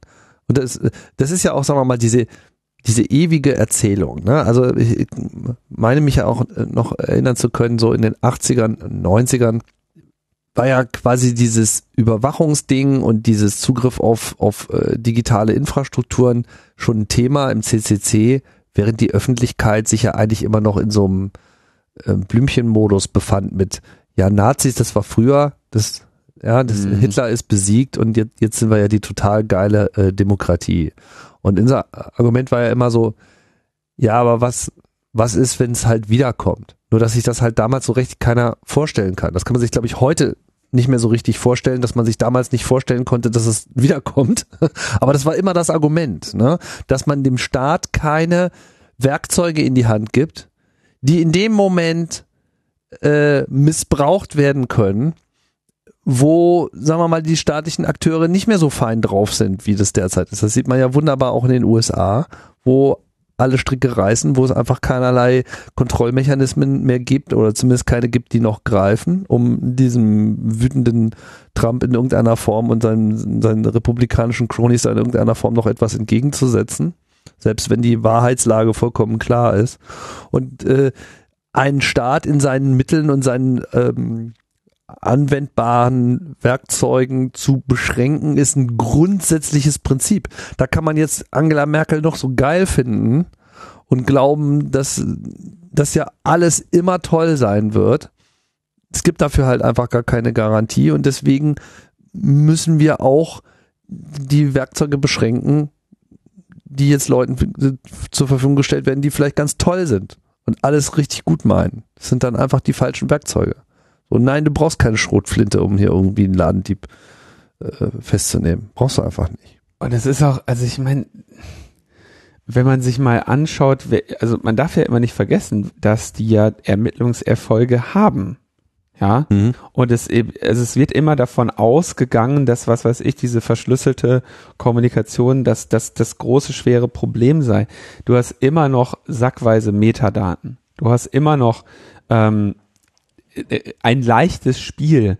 Insbesondere, äh, also wenn du dir jetzt mal anschaust, ne, das nächste, was ja hier gerade so als die, die Gefahr, wir haben es ja gerade so gesagt, äh, das nächste, wo, wo die Nazis jetzt viel Spaß mit haben, so ungefähr, sind diese, diese Verschwörungstheorien um Corona. Ja, jetzt wird ja schon, das ist natürlich jetzt, wird jetzt spekuliert, ähm, dass am 3. Oktober, wenn ich mich nicht täusche, hat hier auf der Berliner Museumsinsel irgendwie ein Anschlag auf insgesamt 70 Exponate stattgefunden, wo die mit einer öligen Flüssigkeit beschmiert wurden. Ja? Jetzt wird spekuliert, dass das unter Umständen, also ich meine, das hast du immer wieder, ne, dass irgendwelche geistesgestörten äh, Kunst- oder Kulturgüter beschädigen. Ne? Das ist ein Phänomen, das gibt, kann also auch einfach ein ganz normaler Geistesgestörter sein, aber weil sich gerade die ganzen Geistesgestörten bei Attila Hildmann sammeln, der äh, in seinem Telegram-Kanal äh, darauf hingewiesen hat, dass auf der im Pergamon-Museum der Thron des Satans sitzt und dass da die die Kinderschändungen durch die Bundesregierung stattfinden, wird halt jetzt ein finden würden, Entschuldigung, jetzt fange ich auch schon an, das irgendwie wiederzugeben, äh, wird halt jetzt ein, äh, ein wird der Verdacht äh, gehegt, dass das potenziell mit dessen Äußerungen zu tun haben könnte, ne? Dass einer von seinen, äh, ich weiß, ich glaube, der hat äh, so, ich glaube, dem folgen 80.000 Leute äh, auf Telegram, aber wenn der so einen Poll macht, ne, dann gibt ihm immer ein Drittel Kontra. Also der hat ja dann irgendwie so, das ist ganz gut. Also da sind äh, mindestens ein Drittel da drin sind auch einfach so, äh, ja, völkische Beobachter sein. also, ähm, Entschuldigung, äh, Leute, die sich dann einfach nur eher angewidert anschauen und den und mal ein bisschen gucken, was der, was der Wahnsinnige sich da jeden Tag Neues ausdenkt. Aber es, es ist überhaupt gar kein Problem, in diese Kreise hineinzukommen. Ja, es ist nicht so, als wäre das schwierig, das zu unterwandern. Na, und ähm, das wäre eben auch mal sinnvoll, sich diese, äh, diese Mühe zu machen. Muss man sich ja nur die ganzen Einzelfälle anschauen, die jetzt irgendwie in der Polizei am laufenden Meter jeden Tag nur ein Einzelfall. Jeden Tag nur ein Einzelfall, ja. Die sitzen am Ende sitzen die alle auch auf dem Thron des Satan, wie den Attila Hildmann da irgendwie auf der Museumsinsel ausgemacht haben will. Ne? Also ich meine, das ist das ist wieder schön. Ne? Das ist das beste Beispiel. Das ist dieser antisemitische Punkt ohne Rückkehr ist äh, auch schon wieder komplett überschritten worden. Währenddessen vielleicht noch ganz kurz zum Thema äh, Staatstrojaner. Ne? Es ist nicht so, als würden die Five Eyes nicht weiter auch an dem Thema dranbleiben. Die haben jetzt gerade wieder äh, vor ein paar Tagen so eine so einen Appell veröffentlicht. Also die Five Eyes, Indien und Japan appellieren an die Digitalwirtschaft auf Ende-zu-Ende-Verschlüsselung zu verzichten. Geil, oder? Indien ja. und Japan auch noch. Indien, Japan und die Five Eyes, ja. Möchten sie, äh, ist ein äh, ernsthaftes Risiko für die öffentliche Sie Sicherheit. Sie sollen in Kooperation mit ihnen vernünftige, technisch machbare Lösungen entwickeln. Im Five Eyes Verbund äh, ne, haben wir die NSA, GCHQ und so weiter, ne? Also Five Eyes sind ja äh, die ganzen äh, die, das ehemalige Reich der Krone so ungefähr, ne? Großbritannien, ähm, das USA, Neu äh, Australien, Neuseeland. Neuseeland und wer ist das fünfte? Kanada. Kanada, genau. Ja, und äh, jetzt wage ich eine vorsichtige Schätzung. Ich glaube, dass es darauf hinausgehen, hinauslaufen wird, dass sie diese ähm, Kooperation der Anbieter, also sei es jetzt ne, von mir aus die, der, diejenigen, die die App bereitstellen, ähm, diejenigen, die die Plattform iOS oder Android bereitstellen oder eventuell eben äh, sonstige äh, ähm, Anbieter, dass es da, dahin gehen wird, dass sie die zur Mitarbeit verpflichten. Und ich glaube, der Grund, warum sie das tun werden, ist tatsächlich, wenn du wirklich also Staatstrojaner im Sinne von, du musst wirklich ein Gerät hacken. Und zwar ein Gerät, was Apple oder Google sicher gemacht haben. Ähm, dass das auf Dauer einfach zu teuer wird für die, Schwachstellen zu kaufen und so weiter. Ähm, während sie, wenn sie die Anbieter verpflichten, mitzuwirken und äh, quasi gezielte, äh, back, gebackdorte Einzelprogramme auszurollen, dieses Problem nicht mehr haben. Mit, äh, also das Problem, ähm, dass sie eine Schwachstelle auf dem Gerät brauchen. Ja, ähm, sie können auch, äh, sie haben auch das Problem dann eventuell nicht mehr, dass das, dass das Betriebssystem trotzdem in der Lage wäre, die Schadsoftware zu entdecken. Und sie haben eben das Problem nicht mehr, dass Schwachstellen vorhanden sein müssen, die den Rest der Gesellschaft bedrohen. Deswegen glaube ich, dass früher oder später der Hase dahin laufen wird, dass sie die Anbieter und zwar, das kann dann eben sein Anbieter der App, Anbieter des App Stores, wer auch immer, dass sie die äh, äh, verpflichten. Und genau das hat Deutschland jetzt auch gerade getan. Und genau da wird der Hase langlaufen. Und ich sage, das ist trotzdem ganz, ganz fürchterlich, weil es letztendlich das Vertrauen der Menschen in ihr eigenes technisches Gerät schmälert, ja. Ähm, und weil diejenigen, die es wollen, das habe ich so oft gesagt, trotzdem verschlüsselt kommunizieren werden. Die werden sich ganz einfach irgendwelche Minimal-Linuxe machen und darüber ihre eigene äh, irgendeine quelloffene Krypto ohne Backdoor für einen Kommunikationsweg ihrer Wahl machen. Und es ist völlig ausgeschlossen, dass man sich vor dieser technischen Entwicklung, dass man die irgendwie verhindern kann. Es wird einfach nicht passieren. Man wird sich auf eine Welt einrichten müssen, in der verschlüsselt wird und man muss eben mit entsprechenden Methoden arbeiten. Aber dafür sind sie zu faul und das, deswegen ist diese Strategie tatsächlich in, in, in, in so vielen Richtungen katastrophal weil sie, weil sie, wenn sie diese Strategie weiterfahren, sie den Anschluss an das Verbrechen drohen zu verlieren, wenn sie sich nur darauf konzentrieren, äh, irgendwelche Handys zu hacken. Naja, also das, das, wie gesagt, ne, wir sind hier immer noch im Bereich Stuff that uh, actually happened, ja. Man muss ja, ich will vielleicht nochmal kurz betonen, wir reden jetzt von einem Kabinettsbeschluss, ja. in Deutschland, ja, also ist noch nicht verabschiedet, äh, aber ist sozusagen das erklärte Ziel der Bundesregierung und da muss man jetzt mal gucken, wie man da noch Druck ausüben kann. Kabinettsbeschlüsse werden als Gesetzesvorschläge in den Bundestag herabgereicht und dann wird ein äh, Bundestagsausschuss Ausschuss eventuell der Rechtsausschuss, bisher war es immer der Rechtsausschuss, äh, der sich mit solchen Staatstrojaner-Fragen auseinandergesetzt hat. Zuletzt war ich dort 2017 als Sachverständiger äh, als es um die Ausweitung der Staatstrojaner-Rechte der Polizei auf, ja, sagen wir mal, von, von Kinder, Kindesmissbrauch und Terror auf äh, ja, letztendlich Alltagskriminalität ging. Da war ich als Sachverständiger da. Äh, Ulf Burmeier, glaube ich, übrigens auch, wenn ich mich recht entsinne. Wir saßen nebeneinander. Und ähm, dieser Gesetzesentwurf hier Thema Geheimdienste wird im Zweifelsfall dann eben auch wieder in einem Ausschuss verhandelt werden. Ähm, ich würde mich freuen, sofern ich da dieses Mal als Sachverständiger geladen werde, vielleicht früher als zwei Tage vor der Anhörung Bescheid zu bekommen. Dann könntest du dich doch vorbereiten. ja, genau so. Dinos, am Ende bringst du noch überzeugende Argumente. Weiß ich noch damals, da habe ich, da habe ich, na, die Argumente, die kann ich so runterschreiben. Das wird jetzt, also nein, nein, nein, nein kann ich nicht. Ich brauche. wir haben nichts gesagt. So. Schauen wir nochmal in die USA. Da, äh, ja, sieht es so aus, als ob die, ähm, die Rechtschaffenheit des Staates äh, sich äh, gegen Google einschießt, ein wenig.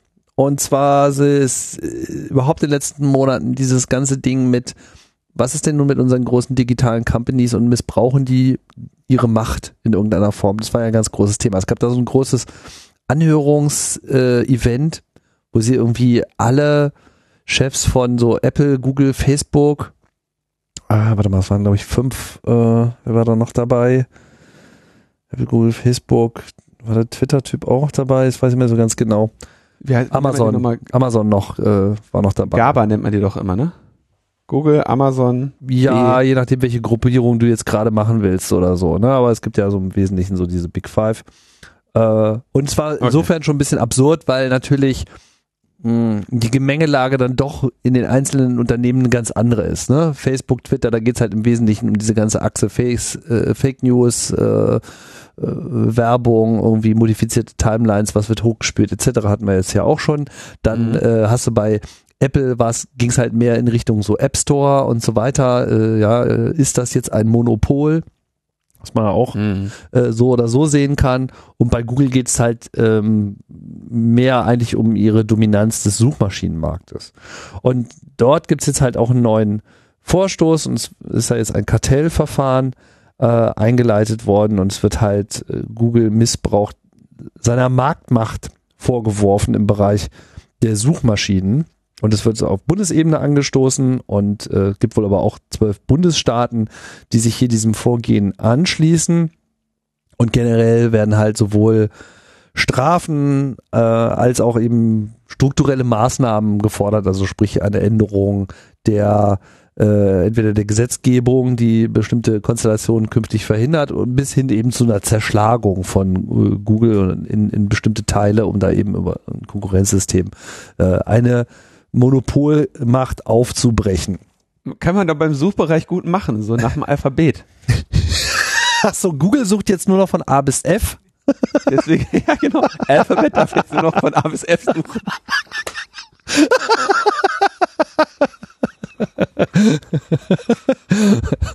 genau. Q wird rausgenommen, irgendwie, das äh, kriegt dann kriegt QAnon äh, seine eigene Suchmaschine. Naja, also ähm, es gibt, es gab ja auch in, in Europa bereits ähm, Strafen für Google. Da ging es aber eben um die Bevorzugung von Shopping-Links. Das war, sagen wir mal, eher eine relativ konkrete Geschichte. Und die Strafen sind ja auch schon ausgesprochen worden und vielleicht sogar auch schon bezahlt worden, das weiß ich nicht, weil eben über Suche dann eben Shoppingportale bedient wurden, wo dann Google irgendwie selber äh, in irgendeiner Form sich eingeklinkt hat. Das ist natürlich hochproblematisch und ich würde sagen, an der Stelle auch relativ klar entscheidbar. Ich finde jetzt diese ganze Aufstellung mit, ihr habt da ein Monopol, ist halt schwierig. Also es geht ja jetzt gar nicht so sehr, ich lasse mal das, den Begriff Monopol raus, weil der ist ein bisschen schwierig. Aber sie haben eine Marktmacht. Das ist ja nun vollkommen klar. Google hat irgendwie, je nachdem, wohin du schaust, ähm, im westlichen Teil der Welt äh, doch erhebliche Marktanteile, die vielleicht hier mal bei 90 und da mal bei, bei 95 liegen. Ich glaube, in Deutschland ist es eher relativ stark, in den USA auch, in anderen Ländern verteilt sich es noch ein bisschen anders, aber sie sind mehr oder weniger überall Platzhirsch, wenn es nicht um China geht.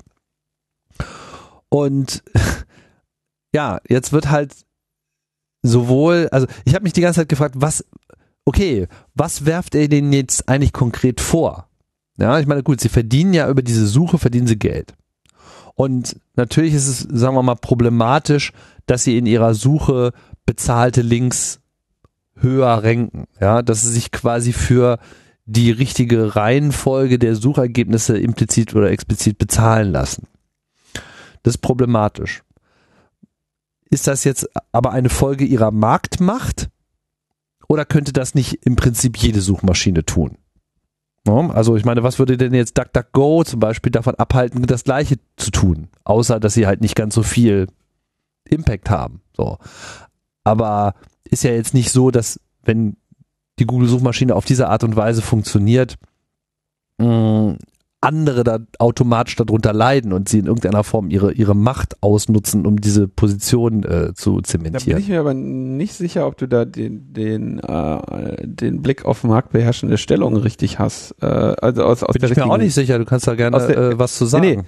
Äh, weil in diesem Fall wäre die marktbeherrschende Stellung, dass Google nicht nur mein, den Markt über meine Suchanfragen kontrolliert, sondern den Ma aus Anbietersicht den Markt über ähm, ich möchte gefunden werden kontrolliert, ja? Also der, quasi, wenn Google das macht, ist das etwas anderes, als wenn DuckDuckGo das macht, weil DuckDuckGo äh, eben, was weiß ich, ein halbes Prozent der weltweiten Suchanfragen dir anbieten kann und Google 99.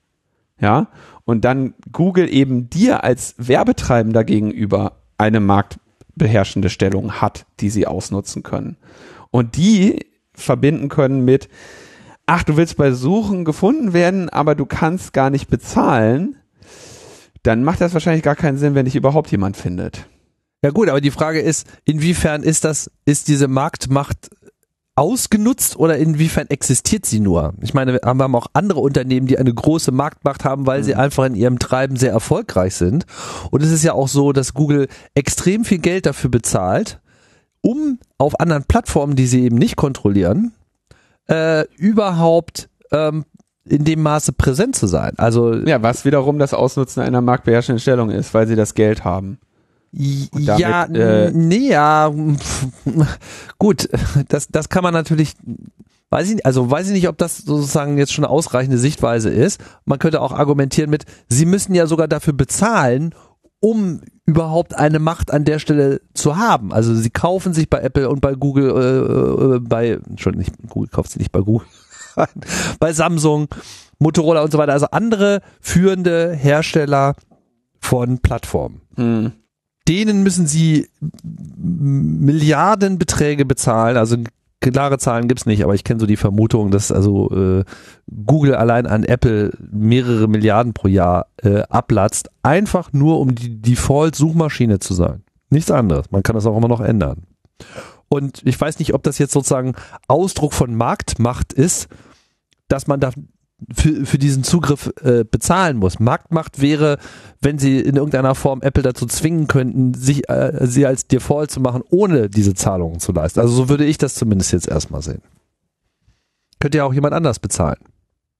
Ja, äh, also da bin ich mir, also dafür kennen wir, glaube ich, das Kartellrecht nicht äh, gut genug. Ähm, um das hier zu beurteilen. Ich denke ehrlich gesagt schon, dass außer Frage ist, dass Google eine marktbeherrschende Stellung hat und ich kann mir schwer vorstellen, wie man eine marktbeherrschende Stellung nicht missbrauchen könnte. Ja, äh, die eigentliche Botschaft, die glaube ich ein bisschen dahinter steckt, ist, also klar, ich sehe da auch ein Problem. Es ist jetzt nicht so, dass ich sagen würde, da, da gibt es jetzt kein Problem. Ich habe bloß in zunehmendem Maße das Gefühl, dass dieses Kartellrecht, was ja quasi von ganz anderen Voraussetzungen ausgegangen ist, was aus einer Zeit kommt, in dem wir eben diese Effekte, wie wir sie heute in der digitalen Welt haben, so nicht mehr existieren, äh, einfach nicht mehr angemessen ist. Also es kann sehr wohl sein, dass, dass es einfach zu kurz greift oder Dinge falsch definiert, weil Marktmacht in dem Sinne sich hier einfach durch diese Netzwerkeffekte ja zementiert. Die Leute benutzen ja Facebook, weil alle anderen auch Facebook benutzen. Und äh, ähnlich ist es äh, in gewisser Hinsicht na, ist nicht ähnlich, das ist noch mal ein bisschen anders. Also es gibt einfach andere Kräfte, dieses die Gewohnheitsdinge verbreitet. Äh, klar, äh, du findest auf Google auch, einfach am besten. Das muss man ja auch mal sagen. Ich meine, sie sind, sie sind halt auch die Besten. So, also es ist ja nicht so, dass jetzt sie mit einem minderwertigen Dienst auf einmal den Markt behalten. Wenn die jetzt schlechte Ergebnisse liefern würden, dann würden sie darunter auch leiden. Und, und die Kräfte, die sie hier ausspielen, sind halt mit dem Besteck des normalen Kartellrechts meiner Auffassung nach nur mhm. unzureichend zu greifen. Ja. Man muss letzten Endes darüber nachdenken. Also letztlich können wir auch nicht mehr sagen, als dieses Verfahren existiert. Es gibt sozusagen äh, da einen Wunsch, Google einen vor die Karren zu fahren was aber am Ende da auch die Motivation der einzelnen Akteure ist. Ja, ich meine, es gibt dann irgendwie Trump, der sagt so, naja, ihr müsst ja mal mehr über republikanische äh, Quellen hier berichten und ihr, wir werden ja unterdrückt.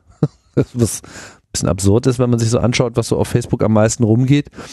Ähm, aber so ist an, an, an der Stelle die Argumentation und hier könnte eben ein Stück weit auch dieses, der Staat will sich wiederum ähm, einmischen in, in einen Bereich, in dem man sich vielleicht unter Umständen auch raushalten sollte. Keine Ahnung. Also ich finde zumindest, es steht ein bisschen auf wackeligen Füßen und man muss äh, mal abwarten, was dabei rauskommt. Also ich denke, man mm, wird sich auf jeden Fall Gedanken darüber machen müssen. Also ich verstehe zum Beispiel auch nicht, warum man sich jetzt Google schnappt und nicht Facebook. Ne? Also bei Facebook sehe ich das zum Beispiel sehr viel eher, mhm. ähm, weil ähm, kann ich auch äh, zeigen, weil die sich ja im Prinzip ihre Konkurrenz auch kaufen. Es ist ja so, wenn du äh, siehe Instagram, siehe WhatsApp. Mhm. Ja.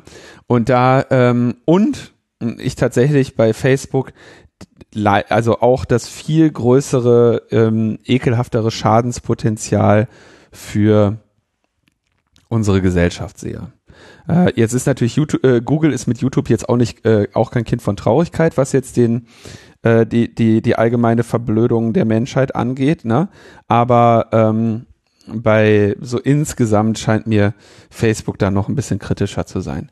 Und es wäre schon nicht schlecht, diese Macht dieser Unternehmen, und das, das sage ich jetzt unabhängig von einem wirtschaftlichen Argument, in irgendeiner Weise äh, zu zerstören oder zu, äh, zu kontrollieren. Weil die Macht, die diese Unternehmen haben, weltweit, ja, und das ist, das ist viel mehr als eine Frage von irgendwie US-amerikanischem Kartellrecht, ähm, ist so enorm, dass es äh, wahrscheinlich für die Menschheit nicht gut ist.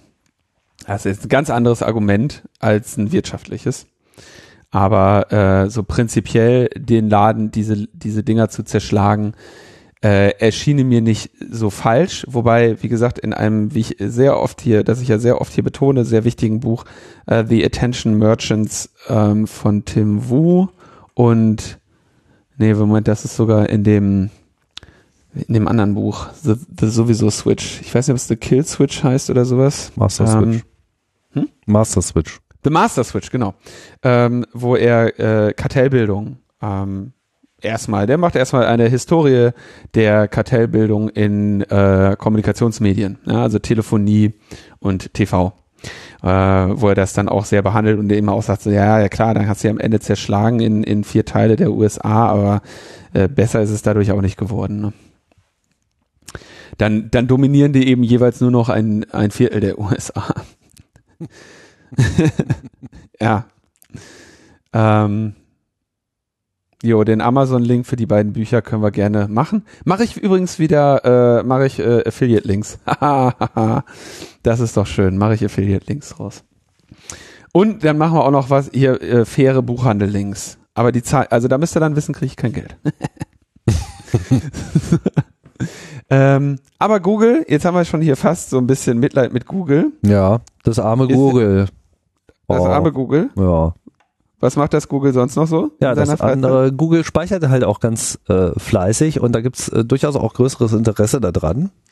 Unter anderem greifen US-Behörden in zunehmendem Maße auf gespeicherte Verbindungs- und Standortdaten bei den Suchmaschinenfunktionen zu. Und äh, das ist jetzt auch bekannt geworden durch so einen Gerichtsfall, der ein bisschen äh, tiefer dokumentiert wurde, was denn da so äh, abgegangen ist hinter den Kulissen. Und um ja, hier an weitere Informationen zu kommen, wurden wohl tatsächlich von den Ermittlern IP-Adressen von Nutzern angefragt bei Google. Und zwar jetzt nicht von hier dieser Benutzer, den haben wir im Auge. Bitte mal hier Vorratsdaten oder sowas äh, liefern, ja, also der, der, der Klassiker, den man jetzt äh, eigentlich immer diskutiert haben.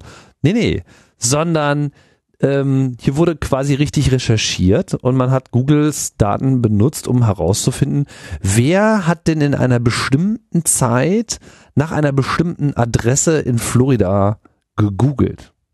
Also man hatte da quasi so ein Zielobjekt und hat vermutet, dass irgendjemand diese Adresse gesucht hat. Und ähm, das war dann wohl erfolgreich. Darüber hat man IP-Adressen bekommen. Über diese IP-Adresse hat man dann wiederum äh, Zugang zu einem Telefonanschluss bekommen. Darüber hatte man dann äh, äh, über den Abgleich dieser Telefonnummer äh, konnte man dann eben auf den Mobilfunk gehen und Funk Funkzellenabfrage machen und so eine Kaskade von Ermittlungen eingeleitet, um dann letzten Endes eine Person zu ermitteln. Also Ra Rasterfahndung auf Suchanfragen. Ja, so könnte man das vielleicht auch nennen, ja. Wahnsinn. Und ja, das ist ähm, wohl gang und gäbe, dass äh, so etwas gemacht wird, auch teilweise also über Google äh, Maps und, und, und, und die Maps-Funktionen auf äh, Android und äh, ja, sogenannte Geofans abfragen äh, um einfach auch zu gucken, wer hat sich denn hier irgendwo aufgehalten. Ja. Und ähm, diese Daten existieren und auf diese Daten wird zugegriffen. Äh, auf welcher Rechtsbasis kann ich nicht sagen, aber wir wissen, die Wege sind da in den USA im Zweifelsfall relativ kurz. Mhm. Da ist nicht jeder glücklich drüber, also da gibt es wohl auch bei Google, bei den Mitarbeitern selber eine ganze Menge Frustration in dieser ähm, Hinsicht und ähm, jetzt ist halt die Frage, was äh, soll dagegen getan werden? Es gibt also Leute, die sich äh, dagegen aussprechen, aber es ist halt eher so äh, in Richtung mit der Staat darf das nicht nutzen, als Google darf das gar nicht erst speichern. Ich meine, das Problem entsteht ja immer wieder, das ist ja hier auch so eine wiederkehrende Erzählung bei uns. Wenn man erstmal die Daten hat, dann entstehen die Begehrlichkeiten. Und es ist sehr viel schwieriger, sich gegen diese Begehrlichkeiten äh, zu wenden, als von vornherein zu sagen, bitte nicht so viele Daten. Das ist ein bisschen auch dieses Grundthema in den ganzen Datenschutzdebatten. Wir hatten das auch bei dieser Corona- Warn-App ja auch immer wieder dieses, äh, ja, warum sollen wir uns denn beschränken? Warum sollen wir uns denn beschränken? Wir sollen uns beschränken, damit gar nicht erst Begehrlichkeiten entstehen. Weil in dem Moment, wo man sich ein System ausdenkt, wo solche Daten anfallen, die zwar zu irgendeinem sinnvollen Zweck vielleicht gesammelt werden, die aber eben hohes Missbrauchspotenzial haben, dann wird dieses Missbrauchspotenzial irgendwann auch von jemandem entdeckt und gefordert werden.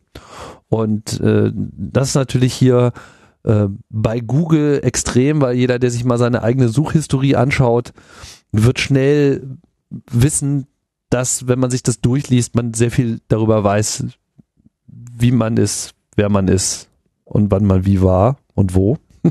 Und ja, das bewegt, weckt natürlich die Begehrlichkeiten. Und wenn es halt nachvollziehbar ist, dass es im Rahmen einer Strafverfolgung von irgendeinem ganz bösen Fall, äh, wo man sagt, so, ah ja, hier, ne, schwerste Kriminalfälle, äh, schwerste Straftaten, wie es ja auch immer in der Argumentation heißt, bei der Vorratsdatenspeicherung nur dafür soll das ja benutzt werden. Aber dann schaut man sich am Ende die Auswertung an und stellt fest, jeder Kleinscheiß wird äh, benutzt.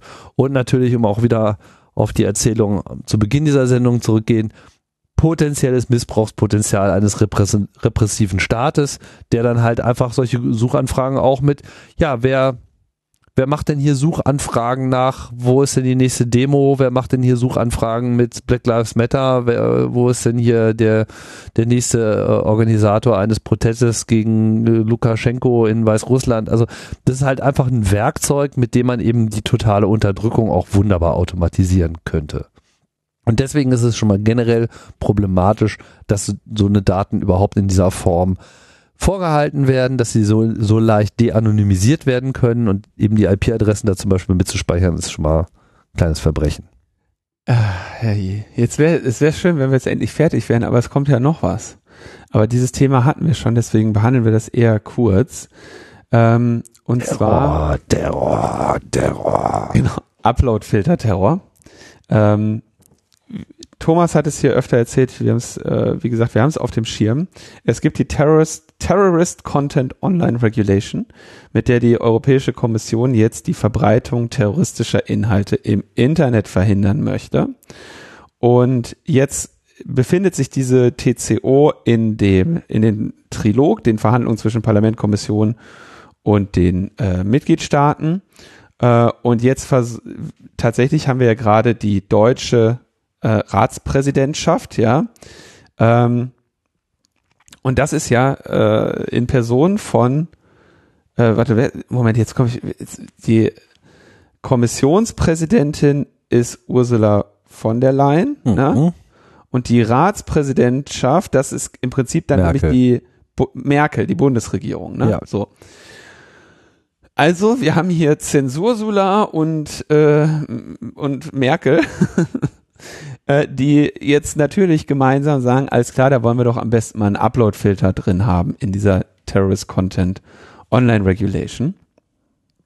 Ähm, also und zwar sollen Mitgliedstaaten, die nach, äh, die als sollen Inhalte, die von einem Mitgliedstaat nach eigenem Ermessen als terroristisch eingestuft werden, innerhalb von einer Stunde gelöscht werden und ein erneutes Hochladen verhindert werden. So, sehr komplizierter Satz. Interessant ist, ähm, also erneutes Hochladen verhindert werden heißt Upload-Filter. Ne?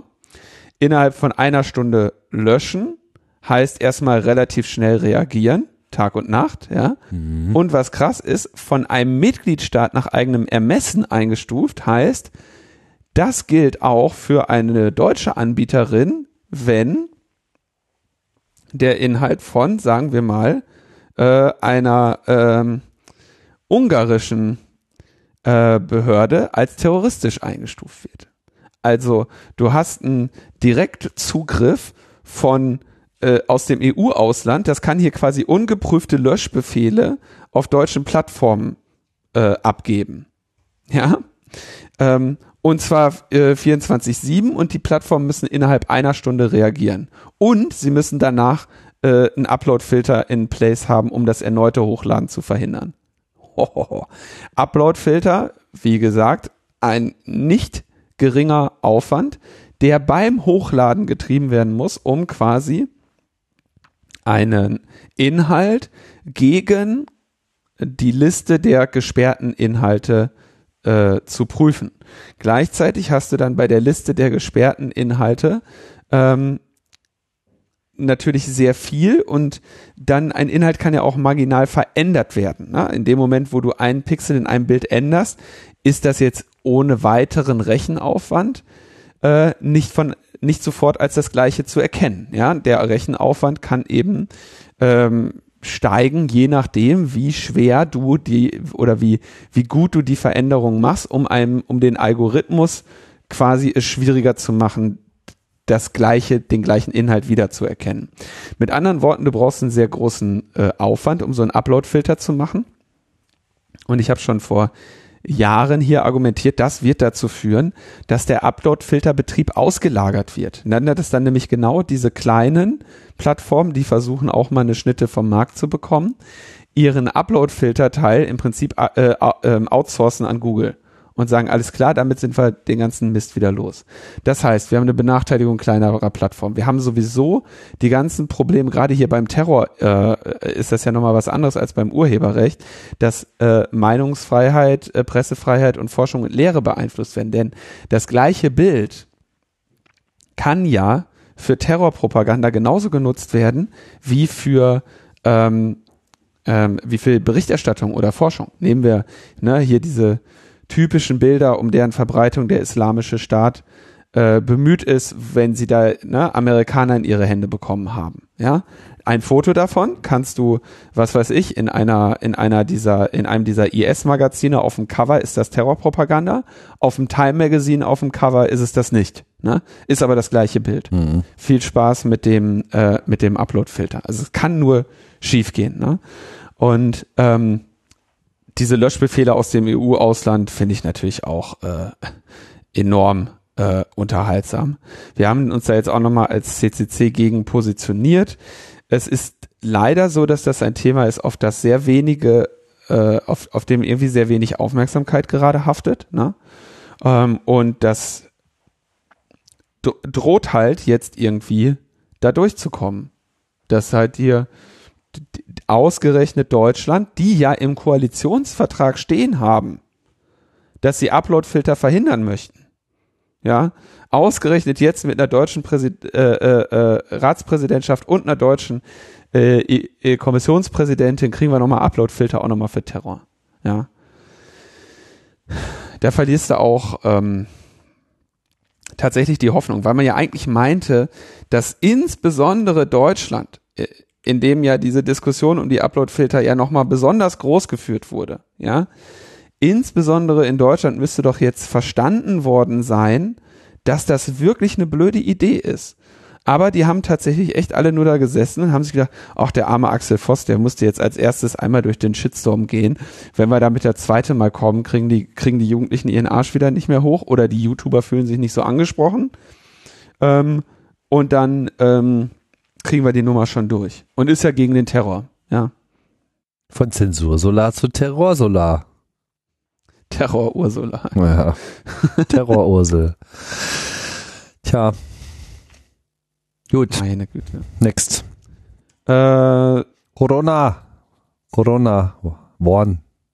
Ja, es gab jetzt irgendwie, es gibt zwei neue Features in der Corona-Warn-App. Leider nicht die, die äh, ich verlangt habe. Hm, man kann jetzt irgendwie äh, freiwillig Krankheitssymptome eintragen, wenn man positiv getestet wurde, um damit die Warnung von Kontakten noch präziser zu machen. Ich weiß nicht genau, also ich vermute, dass sie damit aus deinem Symptomstand äh, zurück messen wollen, ah, wann warst du wohl infektiös oder so? Ja, also das hat was mit zu tun mit diesem sogenannten Transmission Risk Parameter. Es gibt ja bei diesen Kontaktabgleichen äh, gibt es ja verschiedene Parameter, die mit einbezogen werden, um eine Bewertung äh, vorzunehmen, ob das jetzt sozusagen ein hohes Risiko dargestellt hat oder nicht. Und da sind diese Klassiker mit Abstand, also Signalstärke, Bluetooth und wie lange hast du das gesehen, äh, sozusagen so der, der, der Grundrahmen. Und dem wird dann nochmal übergelagert ein sogenannter Transmission Risk Parameter, der quasi nach Tagen auf aufgeteilt ist. Und bisher war es halt so, dass ähm, schlicht die App immer angenommen hat, in dem Moment, wo du sagst, okay, ich bin jetzt infiziert, dass es sich da um einen bestimmten Tag gehandelt hat, der aber in keiner Form berücksichtigt hat, wann ist eigentlich dieser Test vorgenommen worden und so weiter. Und ähm, es wurden sozusagen einfach Annahmen oder vielleicht ist, bin mir jetzt ehrlich gesagt gar nicht so ganz sicher, ja. ob der äh, Testdatum war, glaube ich, äh, schon noch ein Kriterium, aber äh, letzten Endes ist ja entscheidend, Symptombeginn lässt eher darauf schließen, wann eine tatsächliche Infektion stattgefunden hat und dann lässt sich eben auch entsprechend darauf schließen, an welchem Tag ein höheres Infektionsrisiko vorlag. Ja, also das ist jetzt sozusagen das Ziel, diesen Transmission Risk Parameter besser einzustellen. Der ist doch eh viel zu niedrig. Also sorry, die, also und er wurde auch und die Parameter wurden auch erhöht. Also das ist sozusagen eine doppelte ah. Maßnahme. Also es wurde sozusagen alles auch noch einen Tag früher geschoben und ein bisschen höher gemacht. Also die Kurve ist ein bisschen äh, größer geworden. Äh, plus man kann jetzt über diese Symptombefragung unter Umständen noch genauer lokalisieren, an welchem Tag man den ausrichten muss. Also es ist schon eine Anpassung. Gut, und dann gibt es jetzt auch noch die, die internationale, ähm, äh, die Internationalität die wir ja hier auch schon äh, besprochen hatten, die dann jetzt ausgerollt wurde. Ich persönlich ähm, bin da nicht, also ich denke, also was, was notwendig ist, habe ich ja auch gesagt, ne, das Feature der Zusammenkunft, habe ich auch nochmal einen Blogpost zugeschrieben, wurde auch äh, tatsächlich ähm, einigermaßen gut wahrgenommen. Ja, wurde, muss ich nochmal ein paar Radiointerviews zu geben. Ähm, aber ich denke, also ja, ich, ich bleibe dabei, dass sich das Ding gerade nicht in die richtige Richtung entwickelt. Ja, und diese Internationalität kommt natürlich auch wirklich pünktlich pünktlich zum nächsten Lockdown, ja, zum Ende der Ferien. Das ist dann doch jetzt nichts, worüber man äh, unbedingt jubeln kann. Ne? Ja, gut, ich meine, man kann jubeln, muss man ja vielleicht nicht gleich. Es ist da, ne? Und äh, es, äh, wie es ausgerollt wird, zeigt auch, glaube ich, so ein bisschen die Problematik. Äh, derzeit sind ja nur Irland, Deutschland und Italien mit dabei. Und äh, es ist absehbar, dass diese Zahl der Länder äh, schnell steigt, aber es bedeutet ja auch, die müssen ihre Apps angepasst haben, die müssen quasi diese neue, ähm, diese neuen Reisestatus-Parameter mhm. unterstützen und die müssen voneinander wissen, wo die Server sind. Also die sind sozusagen ja, ja. auch aufeinander abgestimmt, weil wenn ich jetzt halt wirklich mal äh, in Irland äh, war ein paar Tage, merkt sich das jetzt mein Telefon und dann wird eben für diese Tage auch der irische Server nach Keys gefragt. Das ist so quasi die Änderung. Haben wir schon haben wir schon erklärt. Der Punkt ist tatsächlich, weißt du, ich meine, man muss ja auch immer gucken, weißt du, auf welchem Niveau wir darüber sprechen ähm, und auf welchem Niveau die Öffentlichkeit darüber spricht. Ich habe gestern noch einen Artikel gelesen bei der Sendungsvorbereitung, wo jemand sich beklagt, dass die deutsche Corona-App immer noch nicht in Frankreich funktioniert. Wo du dann denkst so, okay, also da, da, da, also man kann der Deutschen Telekom und SAP viel zur Last legen, aber nicht, ob die Franzosen da jetzt mitmachen oder nicht. Ne? Ja. Ähm, anderes Thema, was, was auch weiterhin hier eine Rolle spielt, ist die Übersetzung. Habe ich auch äh, gestern nochmal äh, zu gelernt, weil, wo es natürlich jetzt noch so äh, Interessentinnen gibt, wie zum Beispiel, was ist denn mit arabisch und russischen Übersetzungen? Ne? Und dass man dann irgendwie, dann kriegst du vom äh, Gesundheitsministerium äh, offenbar auf Anfrage zurück. Ja, das wäre ja so kompliziert. Ähm, oder es wäre technisch viel komplizierter und viel teurer, das Ding irgendwie in diese Sprachen übersetzen zu lassen, wegen, ähm, äh, wegen äh, von rechts nach links geschrieben. Wo du dir denkst, so wollt ihr, wollt ihr Witze machen?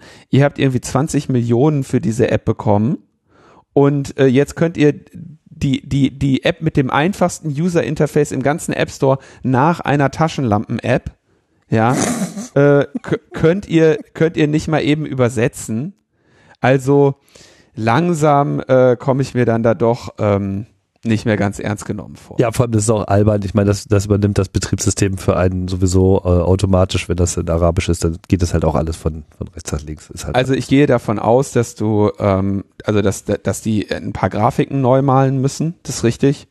Äh, ich gehe davon aus, dass sie ähm, eventuell zum Beispiel irgendwelchen Legalese, ne, der, der da sich noch drin verbirgt, natürlich in die andere Sprache übersetzen müssen und korrekt also, also das ist nicht so, äh, du wirfst mal einfach dein, dein, dein Gitterprojekt in, in DeepL und hast dann auf einmal eine arabische App. Ne? Da ist schon, das ist schon ein, mit einigem Aufwand verbunden und das kann auch mal einen Monat dauern. Ne? Und das kann auch mal ein paar tausend Euro kosten. Ne, das will ich alles gar nicht in, in Frage stellen. Aber wenn das als Problem identifiziert wird und, und überhaupt, überhaupt, nee, als Problem akzeptiert wird, in einer, in einer App, die mehrere Millionen gekostet hat, dann äh, läuft irgendwas schief. Das kannst du so nicht machen. Da kann, da nehmen sie jetzt irgendwie auch auf Anfrage, da kommen ja auch irgendwie so fantastische Preise raus, dass jetzt die türkische Übersetzung hätte 80.000 Euro gekostet, ne? Da machen andere Leute eine ganze App mit. In, in 20 Sprachen. Ja, aber die arbeiten auch nicht bei SAP. Ja, die verdienen dann wenigstens noch Geld damit. Äh, kleiner Hinweis noch auf äh, meine aktuelle UKW-Folge, äh, wo ich mich mit Henning Tillmann mal über diese ganzen Fragen von, wo könnte diese ganze Corona-Warn-App äh, sich noch verbessern lassen, äh, ausführlich besprochen haben. So. Das ist dieser Typ von der SPD, der immer so tut, als wäre nicht von der SPD. Genau. Alles klar. Dann haben wir ähm, noch ein Jobangebot ähm, von Neub. Ähm, Max Schrems hat mich da äh, gebeten, da doch mal drauf aufmerksam zu machen. Neub sucht einen Full-Stack Web Developer with a focus on Legal Tech, also ähm, Front- und Backend-Entwicklungen für deren webbasierten Systeme, zum Beispiel äh, also Gruppenaktions-Apps und Automated Legal Systems. Ja, also ähm, dass du dein, die wollen im, offenbar, ne, was man hier so aus der Sache heraus äh, liest, eben der Öffentlichkeit zugängliche Tools bauen, die zum Beispiel dir helfen, deine GDPR-Rechte einzufordern, ne? oder äh, automatisch äh, zu, zu detektieren, ob da irgendwas ähm, äh, wie, wie, wie es irgendwie in bestimmten Web-Oberflächen aussieht. Ne? Also wer, äh, ob da irgendwas eingebunden ist. Ne? Wir erinnern uns, dass äh, äh, Neub äh, kurz nach diesem Urteil, wo jetzt die Standardvertragsklauseln und das der Privacy Shield äh, wieder gestürzt sind, dann auch direkt mal ähm, ein, ein paar ähm, äh, Beschwerden rausgegeben haben und so weiter. Also äh, Fullstack Developer Web oder Developerin auf Deutsch äh, wird gesucht. Äh, Erfahrung mit PHP, Drupal, äh, Softwareanalyse und so weiter, Privacy äh, sollte schon dabei sein und ähm, gesucht wird für Wien, Österreich, aber teilweise Remote ist auch möglich.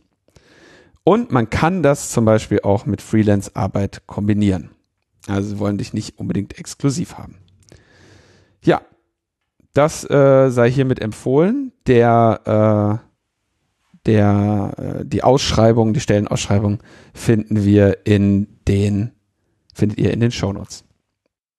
Ja, das äh, bringt uns ans Ende der Sendung. Ja. War ja gar nicht so kurz. Gar nicht so kurz, aber auch nicht so lang, wie ich dachte, nachdem wir, nachdem wir eine halbe Stunde eine Bilderbesprechung gemacht haben. Für jeden was dabei. Trotzdem kompakt und unterhaltsam. Das ist Logbuch Netzpolitik. da ist äh, viel zu holen. Und das, viel schlechte Nachrichten, ja. Genau, aber alle mit Realitätsbezug. Mhm, aber ohne Werbung des BND, ne? Also der ohne BND darf Werbung nicht, des BND wurden wir oft werben. gelobt. Ja. Wir machen es eh ohne Werbung, ja, und ohne äh, und äh, ohne allzu viel Gebettel. Ähm, wir danken an dieser Stelle. Also ich danke. Äh, Crispin Michael, Christian und einer unbekannten Person. Ähm, und wie immer, wenn ihr euren, wenn ihr eure Namen hier vermisst in dieser Dankesliste, äh, dann äh, freue ich mich über einen kurzen Hinweis. So, vermissen nach zwei, drei Wochen ungefähr. Alright. Zählt das. dann verabschieden wir euch in eine spannende Woche und äh, hoffen wir mal alle, dass ihr noch äh, Freiräume genießen dürft. Stimmt, wir haben, wir haben kaum über, über diese steigenden Zahlen hier gesprochen, ne? Ja, pff, was sollen wir an dieser Stelle denn auch dazu sagen? Also ich äh, werde mich gleich bei UKW nochmal sehr ausführlich darüber unterhalten, ja. wie die Zahlen steigen. Und äh, es äh, ist auch schon, die Zahlen sind auch gerade dabei, mir wieder meine Zeitpläne zu ruinieren. Genauso wie im März. Und äh, ist alles nicht so schön. Von daher kann man nur sagen, haltet euch ein bisschen äh, zurück, seid einfach ein bisschen zurückhaltender. Jetzt haben wir noch die Möglichkeit, hier was zu einzuschränken, auch wenn es schon fast nicht mehr danach aussieht. Ich sitze hier den ganzen Tag in meiner Selbstisolation. Ja, ich auch. Ja. Wo ist es? Nee, du bist heute in die Metaebene gegangen. Ja. Ach so, du gehst da gar nicht mehr raus. Gefangen in der Metaebene seit sechs Monaten. riecht das da so ein bisschen komisch. Ja, kannst mal sehen. Alles klar. Bis bald, Leute. Tschüss. Haltet die Ohren steif. Ciao, ciao. If Facebook were around in the 1930s, it would have allowed Hitler to post 30 second ads on his solution to the Jewish problem. So here's a good standard and practice Facebook. Start fact checking political ads before you run them Today, around the world, demagogues appeal to our worst instincts. Conspiracy theories, once confined to the fringe, are going mainstream. Hate crimes are surging, as are murderous attacks on religious and ethnic minorities.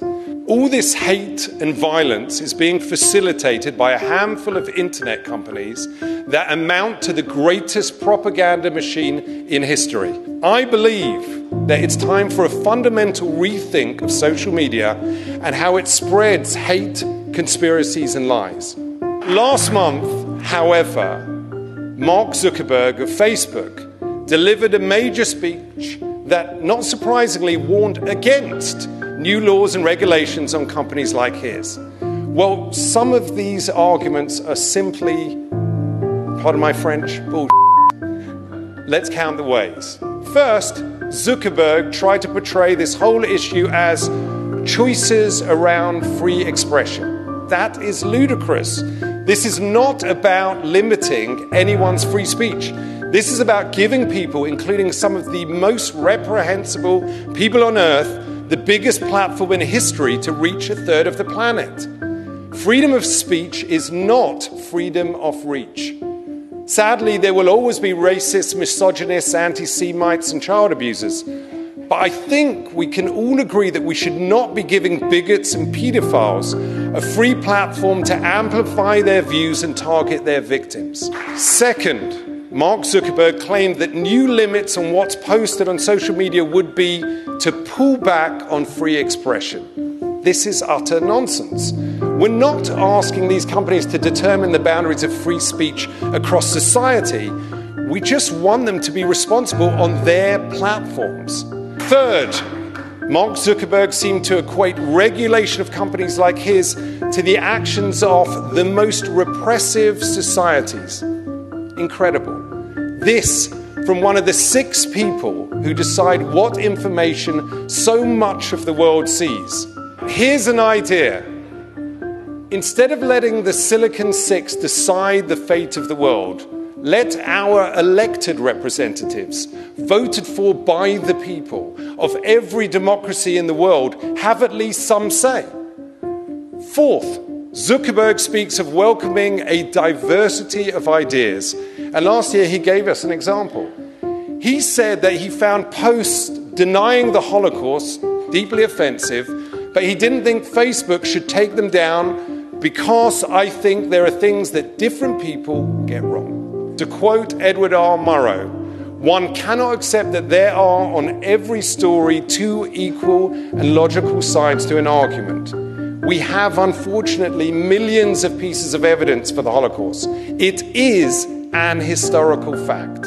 And denying it is not some random opinion. Those who deny the Holocaust aim to encourage another one. Fifth, when discussing the difficulty of removing content, Zuckerberg Mark Zuckerberg asked, Where do you draw the line? Yes, drawing the line can be difficult.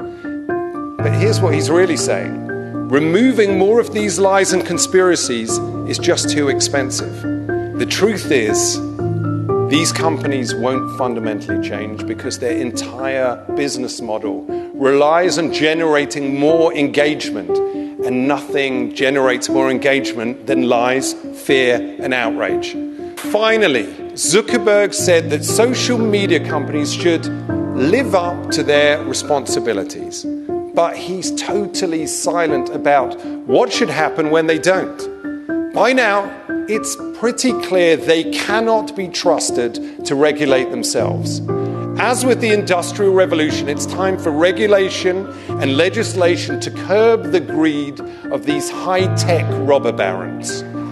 In his speech, Zuckerberg said that one of his main goals is to uphold as wide a definition of freedom of expression as possible. It sounds good. Yet our freedoms are not only an end in themselves, they're also the means to another end. As you say here in the US, the right to life, liberty, and the pursuit of happiness. But today, these rights are threatened by hate, conspiracies, and lies. The ultimate aim of society should be to make sure that people are not targeted, not harassed, and not murdered because of who they are, where they come from, who they love, or how they pray. If we make that our aim, if we prioritize truth over lies, tolerance over prejudice, empathy over indifference, and experts over ignoramuses, then maybe, just maybe, we can stop the greatest propaganda machine in history. We can save democracy we can still have a place for free speech and free expression, and most importantly, my jokes will still work. Thank you very much.